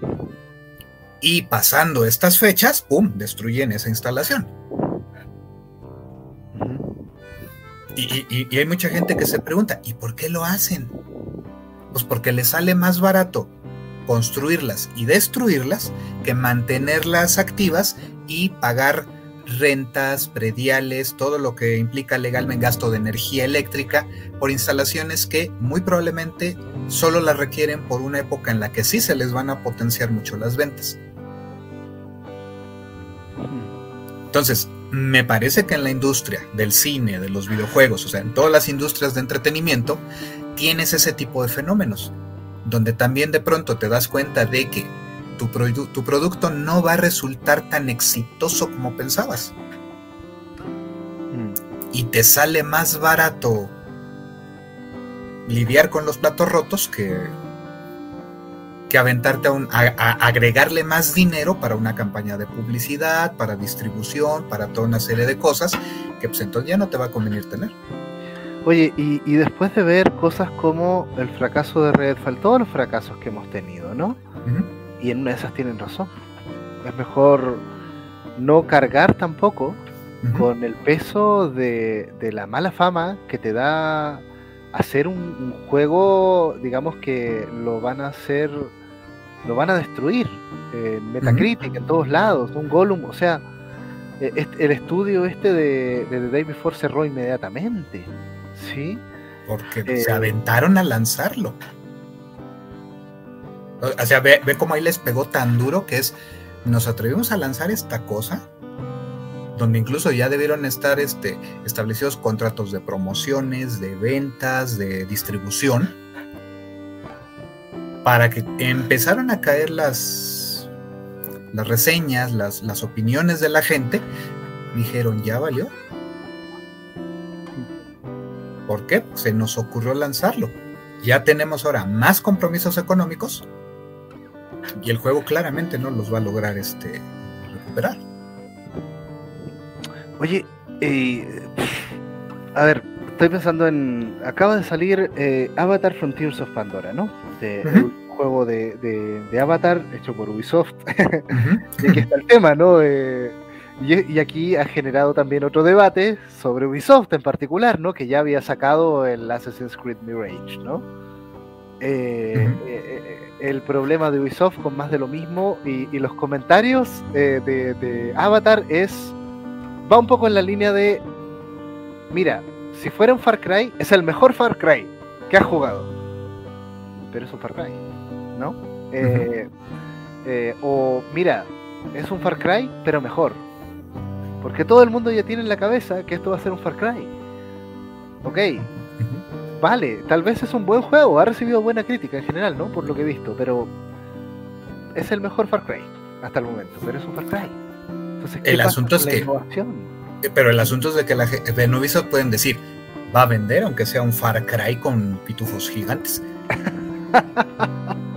Tenemos comentario de Draco, sobre todo cuando a veces los costos publicitarios pueden ser iguales a los costos de desarrollo. Exacto te, cuesta 100 millones de dólares por ponerle un número y la publicidad te va a costar otros 100, donde ya la inversión total del juego es 200 millones de dólares. Oye, qué impresionante este dato, ¿no? Eh, claro, porque desde, desde, una especie de sentido común tú dices, oye, lo más costoso es hacer el juego. sí, y pagarlo, ya está hecho. Marketing. últimamente es promoverlos. Piensa que lo que ha estado pasando con Disney y básicamente todo lo que está pasando con lo, que está pasando con las últimas películas de Marvel van por ahí. Mm. Están invirtiendo más en promover las películas que en producirlas. Eh, oye, ¿cómo ves todos estos fenómenos? el año pasado, ¿te acuerdas que hicimos eh, la revisión? Y que fue el año de los escándalos, ¿no? Eh, sí. Eh, que Activision Blizzard y que todos estos temas de los acosos laborales. Em, y ahora seguimos visibilizando varias, no sé cómo llamarlo, no, no sé si malas prácticas. Ok, es que así es el capitalismo, no sé cómo decirlo, pero esto es destructivo, ¿no? Eh, o sea, da lo mismo todos esos desarrolladores que hicieron su trabajo y que al final van a tirarlo a la basura. ¿Te das cuenta? Eh, eh, no sé, la, industria está muy complicada. Yo, yo me voy con una sensación pesimista y perdón que, pueda sonar un poco fanboy, pero, pero Baldur's Gate de alguna manera muestra un, faro, ¿sí? De, algo a seguir. Y por supuesto que hay muchos otros estudios la gran industria del videojuego, no sé, a mí, no, me, no, me, está quedando muy sabor de boca ¿sabes? Lo que pasa es de que los estudios ahorita grandes también se tienen que empezar a replantear de, de raíz sus modelos de negocio. Mm. Ya no está funcionando inyectarle dinero a pasto. Tienen que pensar a, a más largo plazo y hacer inversiones. Mira, los modelos tipo servicio pueden funcionar, pero necesitas encontrar puntos de equilibrio entre costos de desarrollo y costos que le cobras, cuánto también eh, aguantar y amortizar este, las inversiones, porque ahorita también lo que creo que le está pegando es que quieren recuperar la inversión muy de golpe.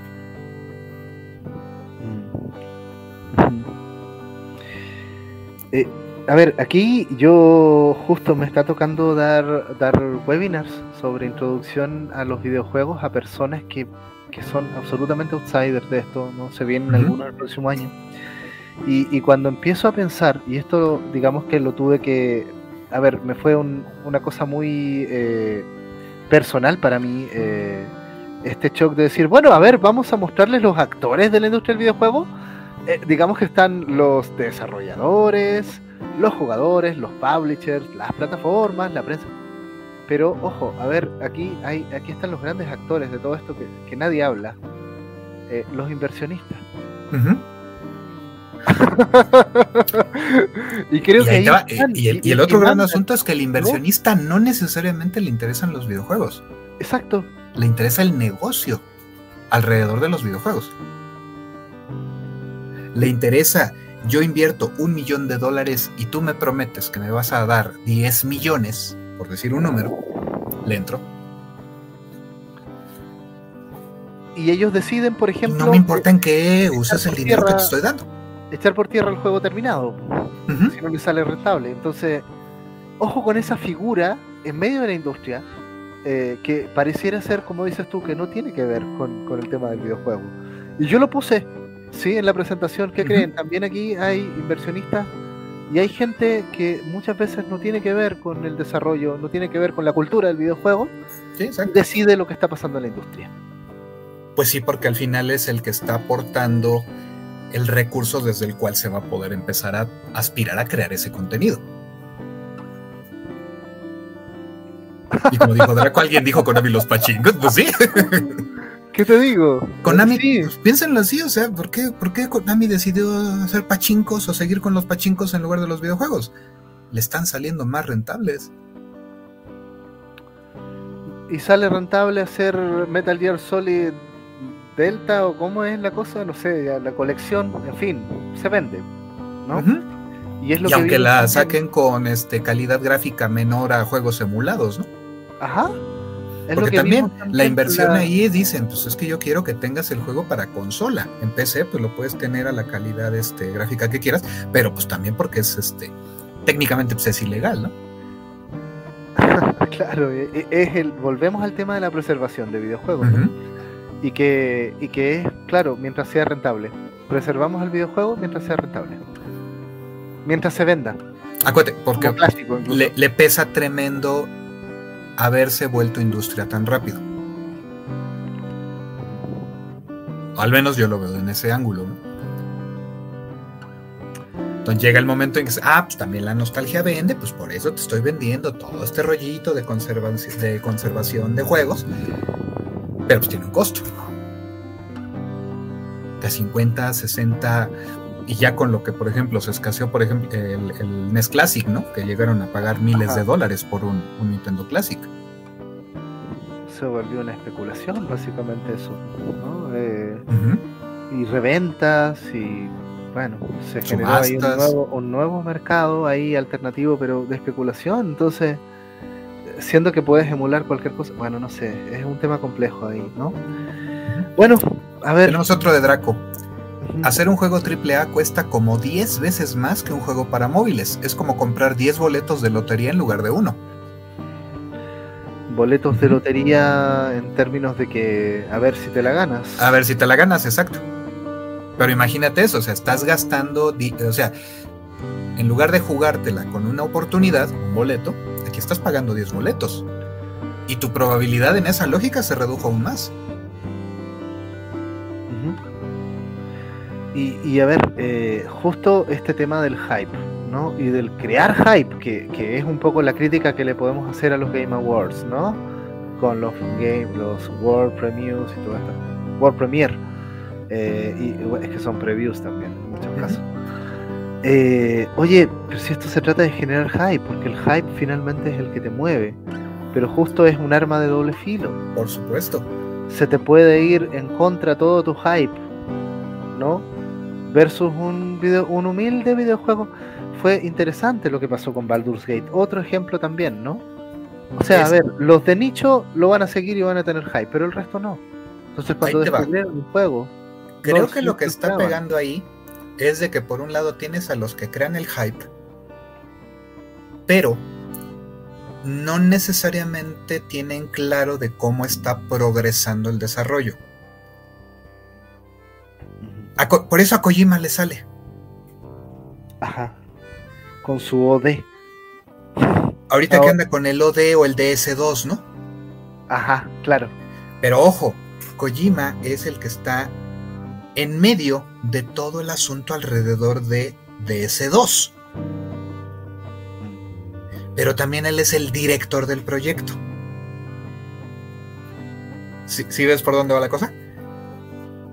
Es que está en todo. Bueno, está en lo necesario, está en lo suficiente, pero el asunto es de que él está en contacto con la gente que también va a estar promoviendo el juego a través de estas fotitos, de todo esto, de toda esta imagen del alrededor y que lo ha estado haciendo todo el tiempo. Pero entonces, ¿qué está pasando? De que no dan fechas porque Kojima no tiene una fecha. Dan fechas cuando Kojima dice, lo podemos tener listo para, esta, para este tiempo, ¿no? Y en muchas ocasiones tienes a los departamentos de mercadotecnia desvinculados de el equipo de desarrollo. Entonces ellos te empiezan a prometer las perlas de la Virgen, que va a ser la segunda venida de Jesucristo, que va a haber toda una serie de cosas maravillosas. La segunda venida de PT. Ándale, va por ahí. Y, y, los estudios están en lo suyo. Están desarrollando, están trabajando, pero como nunca les preguntan cómo va, ahí es cómo va, qué han logrado, qué está funcionando, qué no pues obviamente no hay una relación entre lo que se está ofreciendo y lo que va a haber al final. Y con Kojima el cuate solo está dando la información suficiente para que haya interés. Oye, Rubén, creo que se cortó, ¿eh? Creo que se cortó. No sé si te cortaste tú o me corté yo. Ah, no sé. Pero bueno, estamos hablando de Death Stranding ¿no? Ah, ¿qué crees? Yo aquí me veía bien y te oía bien, entonces algo pasó por ahí. Datos perdidos por ahí. En fin, en fin, vámonos. Ah, te decía, o sea, el, asunto es de que este, Kojima está en medio. Kojima se vincula con el equipo de mercadotecnia y con el de desarrollo, porque él es el líder del equipo de desarrollo, al final de cuentas, ¿no? Pero la idea es de que la información que se va liberando pasa por él. Incluso es generada por él directamente. Pues sí. E, él hace marketing. Ándale, e, e, él, o está súper vinculado con la gente de mercadeo. Y entonces. Y además su escuela de marketing. Va por ahí. El, el cuate sabe hacer su negocio, sabe vender su producto y también él va, cuando él diga podemos por fin ponerle fecha a esto, se la pone. En cambio, hay equipos de desarrollo que están totalmente aislados, separados de sus equipos de mercadeo. Pues Son los de mercadeo, hacen lo que hacen los mercadólogos y empiezan a promover cosas, pero se basan en lo que supuestamente está, ¿no? Eso debe haber pasado con Gollum, ¿no? Con Gollum, con chorro de proyectos que se han quedado en el camino, ¿no? Pues sí, pues sí. Bueno, a ver, eh, y a nivel como más personal, no sé, ¿qué te tocó jugar este año? ¿Cómo estuviste ahí? ¿no? Pues jugué relativamente poco. Ya. Eh, porque sí fue un año, te digo, muy, muy complicado en diversos aspectos. Más o menos desde abril, finales de abril, empecé con algunas cosillas. Ya les, habré, les conté un poquito en privado, ¿no? Esas cuestiones. Ajá. Pero este sí empecé a tener eso. Eh, Flight Simulator lo jugué muy poquito. Ahorita lo estoy retomando porque también este, empecé a, entrar al mundo del VR. Ah, buenísima. Justo hoy este, ya, ya logré echar a andar el Flight Simulator en VR. Ah, eso debe ser extraordinario. ¿eh? Ah, no, pues imagínate sentirte adentro de la, del avioncito. Eh, a ver, la realidad virtual es algo extraordinario, pero algo pasa todavía que no ha podido despegar bien. Le han pegado varias cosas. Uno, costos. Eh, el primer asunto fueron los costos. La tecnología era tremendamente cara. Estabas pagando por lo que sería el kit que, me conseguí, pues estarías pagando al inicio cuatro o cinco veces lo que ahorita. Así. Ok, o sea, se ha vuelto accesible. Se ha vuelto accesible económicamente. Técnicamente se está volviendo mucho más accesible. Estaba viendo precisamente para ir echando a andar este, cosas necesitas, por ejemplo, empezarte a enlazar hace medio año, ni siquiera tiene tanto, medio año, necesitabas hacer toda una serie de malabares de, gamer, o sea, de jugador gamer de, PC, para poder enlazar tu kit de realidad virtual con una plataforma de PC. Implicaba descargar programas, jugar con configuraciones, hacer toda una serie de cosas. El, kit me lo conseguí ahora en el famoso Buen Fin, o sea, hace un mes. Y en, en, este mes ya cayeron una tecnología de Steam para enlazar de forma nativa eh, el modelo de, kit de realidad virtual que tengo, ¿no? Y antes era a través de dos, tres programas que tenías que entrelazar, unos instalados en tu kit, otros en tu PC. Y, era, y era algo complicado, ¿no? Y ahora es simplemente lo descargas, que además es gratuito, y se enlaza directamente a Steam. Asunto regla. Para juegos que no son de Steam. Igual, estabas buscando, hay unas plataformas, que por ahí la que funciona es una que se llama este Virtual Desktop, pero que tenías que enlazar con Steam VR o conseguirte otro programa de enlace. Sonaba bien complicado también, ¿no? Pues resulta que apenas el propio Virtual Desktop ya sacó su propio protocolo de comunicación y también ya te enlazas directo. En cosa de un mes han salido esas dos este, tecnologías. A ver, ¿podemos suponer que el 2024 pueda aprender un poco más la realidad virtual? Está agarrando fuerza, sí está agarrando fuerza. Y el principal factor es la accesibilidad en costo. Y el segundo que lo está moviendo ahorita, que creo que va a empezar a potenciarse, es la accesibilidad tecnológica. Es decir, herramientas cada vez más amigables, menos complicadas de, usar y que van a empezar a permitir que la tecnología pues empiece a llegar a más personas. Fíjate que yo, yo veo la realidad virtual como un tema bien pecero, ¿ah? porque, o sea, ah, el, el PSVR 2 siento que no está prendiendo tanto. Pues no, porque él también piensa que los catálogos de juegos que tienen funcionalidad VR no son tan amplios. Incluso no todos los juegos te van a funcionar bien en VR. Por ahí, este, de hecho lo sacaron casi luego luego en la versión de PC en Hellblade Senua Sacrifice. Ajá. Tienes básicamente con la compra que se hacía en Steam tenías gratuito la versión VR. Ay, eso está buenísimo. Buenísimo en el papel, pero ¿qué crees? Que realmente el módulo VR del juego es simplemente una casi casi le pasamos el control de cámara al kit de VR. O sea, no, no, no te vives una buena experiencia ahí. Es que siento que tiene un potencial. Te ves en ¿no? modelos tridimensionales y todo, pero genuinamente no te sientes dentro de Senua porque no te cambia una perspectiva de primera persona. Y además porque técnicamente implementarla, pues sí tendría un, un esfuerzo importante técnico y económico, ¿no? Bueno, creo que tuvimos un pequeño corte ahí también. No sé Ok, qué- yo estoy aquí moviendo. ¿eh? Al- al- es que me quedé quieto por un momentito, a lo mejor eso pasó. En fin, pero sí, sí, hay que ver qué pasa. el va por ahí. 2024. Eh, y por ejemplo, juegos que sí están funcionando mucho, pues son los que te saca, te ponen en una perspectiva en primera persona. Por eso ahorita los simuladores, por ejemplo, también ahorita puedes jugar este Forza, tanto Motorsport como Horizon en VR. Mucho juego Eso- de autos lo puedes jugar en VR. Eso debe ser una gran experiencia, ¿no? Flight Simulator lo puedes jugar en VR.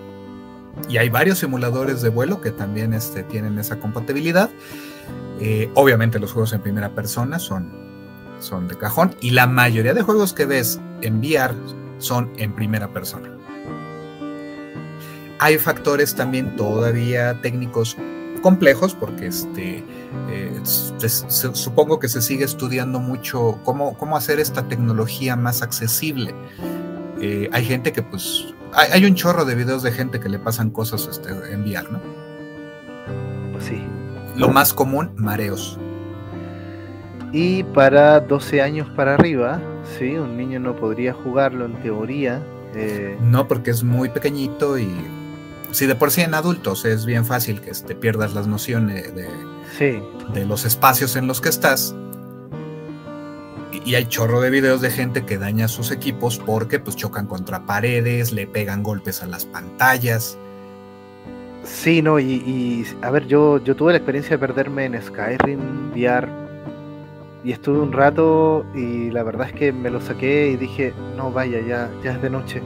Perdí absolutamente la noción del tiempo y del espacio en donde estaba. Sí, exacto. Estaba es- hay, Es, Hay- típico, todo ¿no? un rollo ahí. Entonces, también es una tecnología que necesita madurar en aspectos para potenciar su comercialización general. Pues Pero ha ido avanzando, ha ido avanzando. por ahí habremos de seguir un poco lo que va pasando con la realidad virtual. Yo creo que sí, dedicarle por lo menos un programa cada semestre. Hay que ver qué pasa con, no me acuerdo cómo se llama, el juego de realidad aumentada de Monster Hunter. Han salido varios, ¿no? ah, es que ahora andamos con la nueva onda, ya no hay realidad aumentada, también ahora hay realidad mixta. Ok. Eh, para que te des una idea, la idea es de que ahorita los kits de VR, como tienen sistemas de cámaras alrededor del visor, te lo- ahorita se usan mucho para detectar el ambiente en el que tú te encuentras y eh, los famosos mar- este, márgenes de seguridad. Ajá. Pero ya con esa tecnología se está empezando a crear la capacidad de, por ejemplo, tener zonas donde estás viendo tu realidad entremezclada con tu, tu mundo ficticio del juego. Por ejemplo, hay gente que con Flight Simulator lo que hacen es de que mapean una zona de su campo visual y en ella tienen a la vista los controles que usarían ellos con las manos, literalmente, para, para controlar su avión ya no es sobre los que estarían proyectados en la realidad virtual.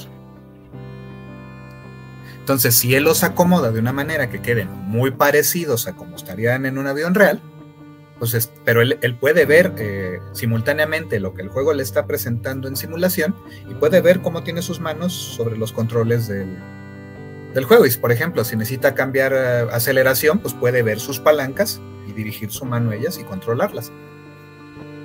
Mira tú cómo se integra ahí algo real, ¿no? Ajá, y montón. está dando pie a explorar un buen de cosas.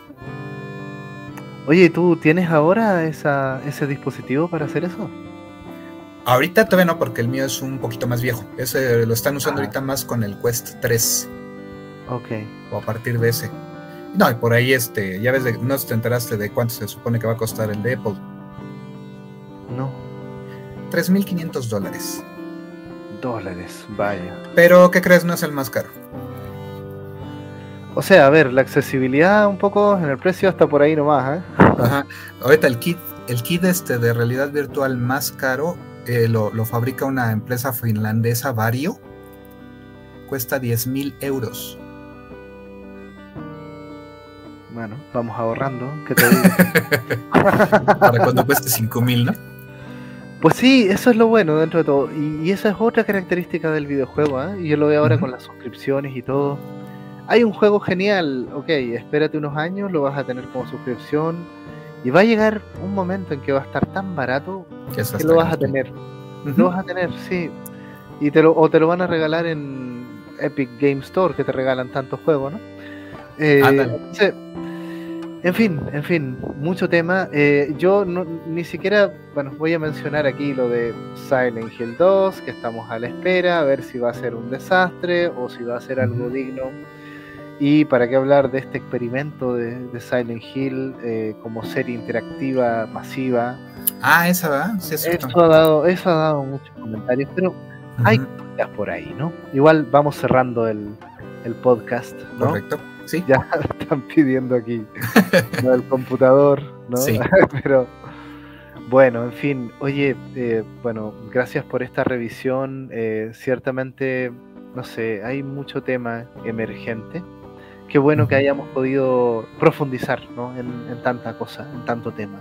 Tanta línea ahí, ¿no? Eh, sí. Tangente. Y que sin embargo ahí está, ¿no? Es parte de nuestra industria. Creo que dimos una buena panorámica. Es que en general sí fue un buen año. Sí. Tuvo sí, sí. muchas cosas buenas. Eh, yo las resumiría principalmente en. Eh, el, el, más importante creo que es la transmediación.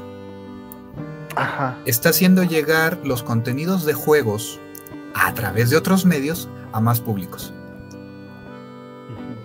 ¿Por qué? Porque al final, eh, la gente que vio la serie de The Last of Us si llegó a ver algún familiar jugando el videojuego y de pronto reconoció, por ejemplo, a Ellie,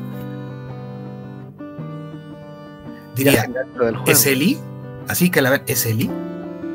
Y, y, quizás hasta con la pregunta, ¿y, ¿y Joel dónde está? Y empieza a chillar el jugador, ¿no? Pero ya lo mataron. ¿Cómo que lo mataron? Sí. Pero, pero entonces lo mueve a que le interese la historia del juego, ¿no? Y, bajo el asunto, la premisa de irte interesando por las historias, te puedes interesar por el medio. Tenemos lo de Baldur's Gate, con todo el rollo que señalamos de críticas sobre esta entrega de premios, pero le da visibilidad a un videojuego que tiene un rancio abolengo, es una serie bastante vieja, y que en este caso pues está logrando mostrar ser un producto de muy alta calidad y que no solo abre el panorama para el videojuego, en este caso pues hace que la gente empiece a jugar otro tipo de juegos, le está queriendo entrar al rol, bienvenido sea definitivamente. ¿no? Hay mucho hype por calabozos y dragones ahora. Exacto, y la, la película también este, pues, pues tuvo, tuvo, tuvo, buenas críticas. Quiero verla, ¿eh? la tengo ahí. Sí, también la tengo en o sea, pero el punto es ese, está haciendo que la gente se interese por materiales, contenidos, historias que vieron la luz en juegos. Sean juegos físicos, sean juegos digitales. Pero entonces está abriendo la posibilidad de que los juegos eh, pues se incorporen ahora sí de una manera más genuina. Siempre han estado muy, muy debajo del radar. Y hoy ya estamos viendo esta etapa en la que pueden ser, eh, están a la par, de, o sea, ya lo sabemos nosotros, están a la par, pero está logrando hacer que la gente abra los ojos y diga, ah, mira, pues hay todo esto, ¿no? Pues sí. Para eh, mí por eso es un buen año. Ajá, ajá. Hay, hay muchas crisis, ya hay muchos uh -huh. modelos que están agotándose, eso también es cierto, uh -huh. ¿no? Eh, Vamos a ver qué pasa. Hay nuevas cositas, ¿no? La, esa PlayStation portátil, no me acuerdo cómo se llama. Ah, eh, no, pero no es, no, no es una port bueno, es portátil, pero enlazada al Play 5. Al Play 5, muy curioso. ¿no? Eh, y que se viene la Switch 2, por decirlo así. Hay muchas suposiciones. No han dicho nada oficial. Eh, vamos a ir viendo, vamos a ir viendo. Igual justo yo, yo creo que se va volviendo cada vez más importante tener este criterio de, cómo jugar en el mundo actual, ¿no? Eh, hasta nosotros que estamos tan metidos acá, yo siento que nos perdemos, ¿no? Con tanta cosa que hay que jugar, ¿no? Eh, eh, tan poco tiempo también, ¿no? Mira, y nosotros ya tenemos una pequeña ventaja que es la guía de, habernos interesado en algo más que solo jugarlos. Creo que también es, eso puede ser una cosa que está faltando y que quizá ya puede empezar a, cobrar fuerza gracias al, impulso que está recibiendo Teo a través de la transmediación. Que ahora estas voces que pues hemos estado ahí diciendo es que los juegos son valiosos, son útiles, son productivos, muy a su manera, eh, pues ya empiezan a hacer voces que de pronto ya va a ser más viable que te digan, oye, cuéntame, dime, ¿qué onda con esto? ¿no? Tú que has estado metido en esto desde hace años. Pues sí, que el videojuego llegue a otro público en ese sentido, ¿no? Ya, ya, de que llega, llega, y llega mucho. Eh, y, digo, creo que aquí este, también contando a Draco en ese sentido, pero creo que a todos nos está tocando ahorita la etapa en que este, hace unos años era así de, ay, ¿a poco este, vas a dar una plática sobre videojuegos, ¿no? Y hoy esas mismas personas que nos hacían un poquito ese buleo, esa burla, ahora es, oye, este, ¿podrías venir a dar una plática? Pues va, por ahí, ¿no? De, que eras el tipo que no pelaban o le hacían burla porque, ay, el fulanito en los juegos, ¿no? Y de pronto, oye, tú estás en esto, creo que eres una persona adecuada para acercarte y hablarnos de esto, ¿no? que la gente ya se da cuenta de que esto es un mundo nuevo, que si tú no le entras, bueno, ahí está ese mundo gigante, muy complejo. Y pues, no sé, la, la típica, las parejas que, oye, es que él es gamer. A mí me ha tocado mucho en psicoterapia acompañar a eso y decirle, oye, bueno, ¿y qué juega? Interésate y que te, que te guíe, porque ciertamente no es un mundo tan fácil al que entrar, ¿no? Eh, hay una barrera de mil horas ahí y, más, y mucho más de, esas horas. En fin. Bueno, vamos cerrando ya el podcast, ha sido bastante largo. Eh, gracias Rubén por compartir aquí conmigo, gracias Draco. Al contrario. Participar, ¿no? Eh, muy interesantes estos comentarios. Faltó ahí hablar del tema que, que planteó Luis sobre la guerra, y el videojuego, ¿no? Yo creo que eso daría pie a otro podcast particular sobre cuál es la relación entre la actualidad y el videojuego. Pues yo propongo que sea el primero del año que entra. Ok, ok. Por ahí tenemos ahí con Alex lo de Baldur's Gate también. Queremos hacer y, yo podría aportar el angulito de este sobre lo que propuso Luis de este el texto de Dead Halter de, de Sun Tzu Xbox. Ok. Pues Va ligado a esto totalmente, así que hay mucho tema, pero sí puede ser este tema de actualidad y videojuego y cómo, cómo podemos tener una industria responsable respecto a cosas como el conflicto en Gaza, ¿no? Eh, y como grandes temas que ahí están y, de repente por ahí hay algún juego que toca un tema que puede ser clave para nuestro, nuestras situaciones actuales, ¿no? Eh, cómo sensibilizarnos también ante esos títulos, ¿no? Hay mucho, mucho que ver. Pero bueno, sí, estoy de acuerdo. Dentro de todo yo estoy contento con, este año. Eh, creo que la industria tiene que volverse más ética en muchos aspectos, ¿no? Pero estamos muy conscientes de todas las críticas que se le pueden hacer. Eso es otra cosa, ¿sí? El hecho de que se haya elegido Baldur's Gate, eh, yo siento que es como, a ver, la industria no va a querer darle juego del año a Baldur's Gate, decía yo, y se lo dieron. Eso es arriesgado, eso es un compromiso, ¿sí? Eh, te dicen, oye, por aquí va la guía. Bueno, si por aquí va la guía, ¿qué pasa con el resto de la industria? Que no va tanto por ahí, ¿no? Entonces, bueno, bueno, mucho que ver. Igual, gracias a todos que siguen hasta el final aquí en esta que ya llevamos. Y será hasta el 2024, ¿sí? Ya volveré allá a México, estoy por aquí en Chile, tres horas más tarde, por eso también aquí bastante más tarde. Sí, ya. De hecho, ya es sábado. Pues sí. No, es viernes, perdón. Ya, es viernes, es viernes. Bueno, hasta aquí lo dejamos entonces, nos despedimos, sigan jugando, ya nos veremos el próximo año. Bye bye. Suerte. Hasta pronto.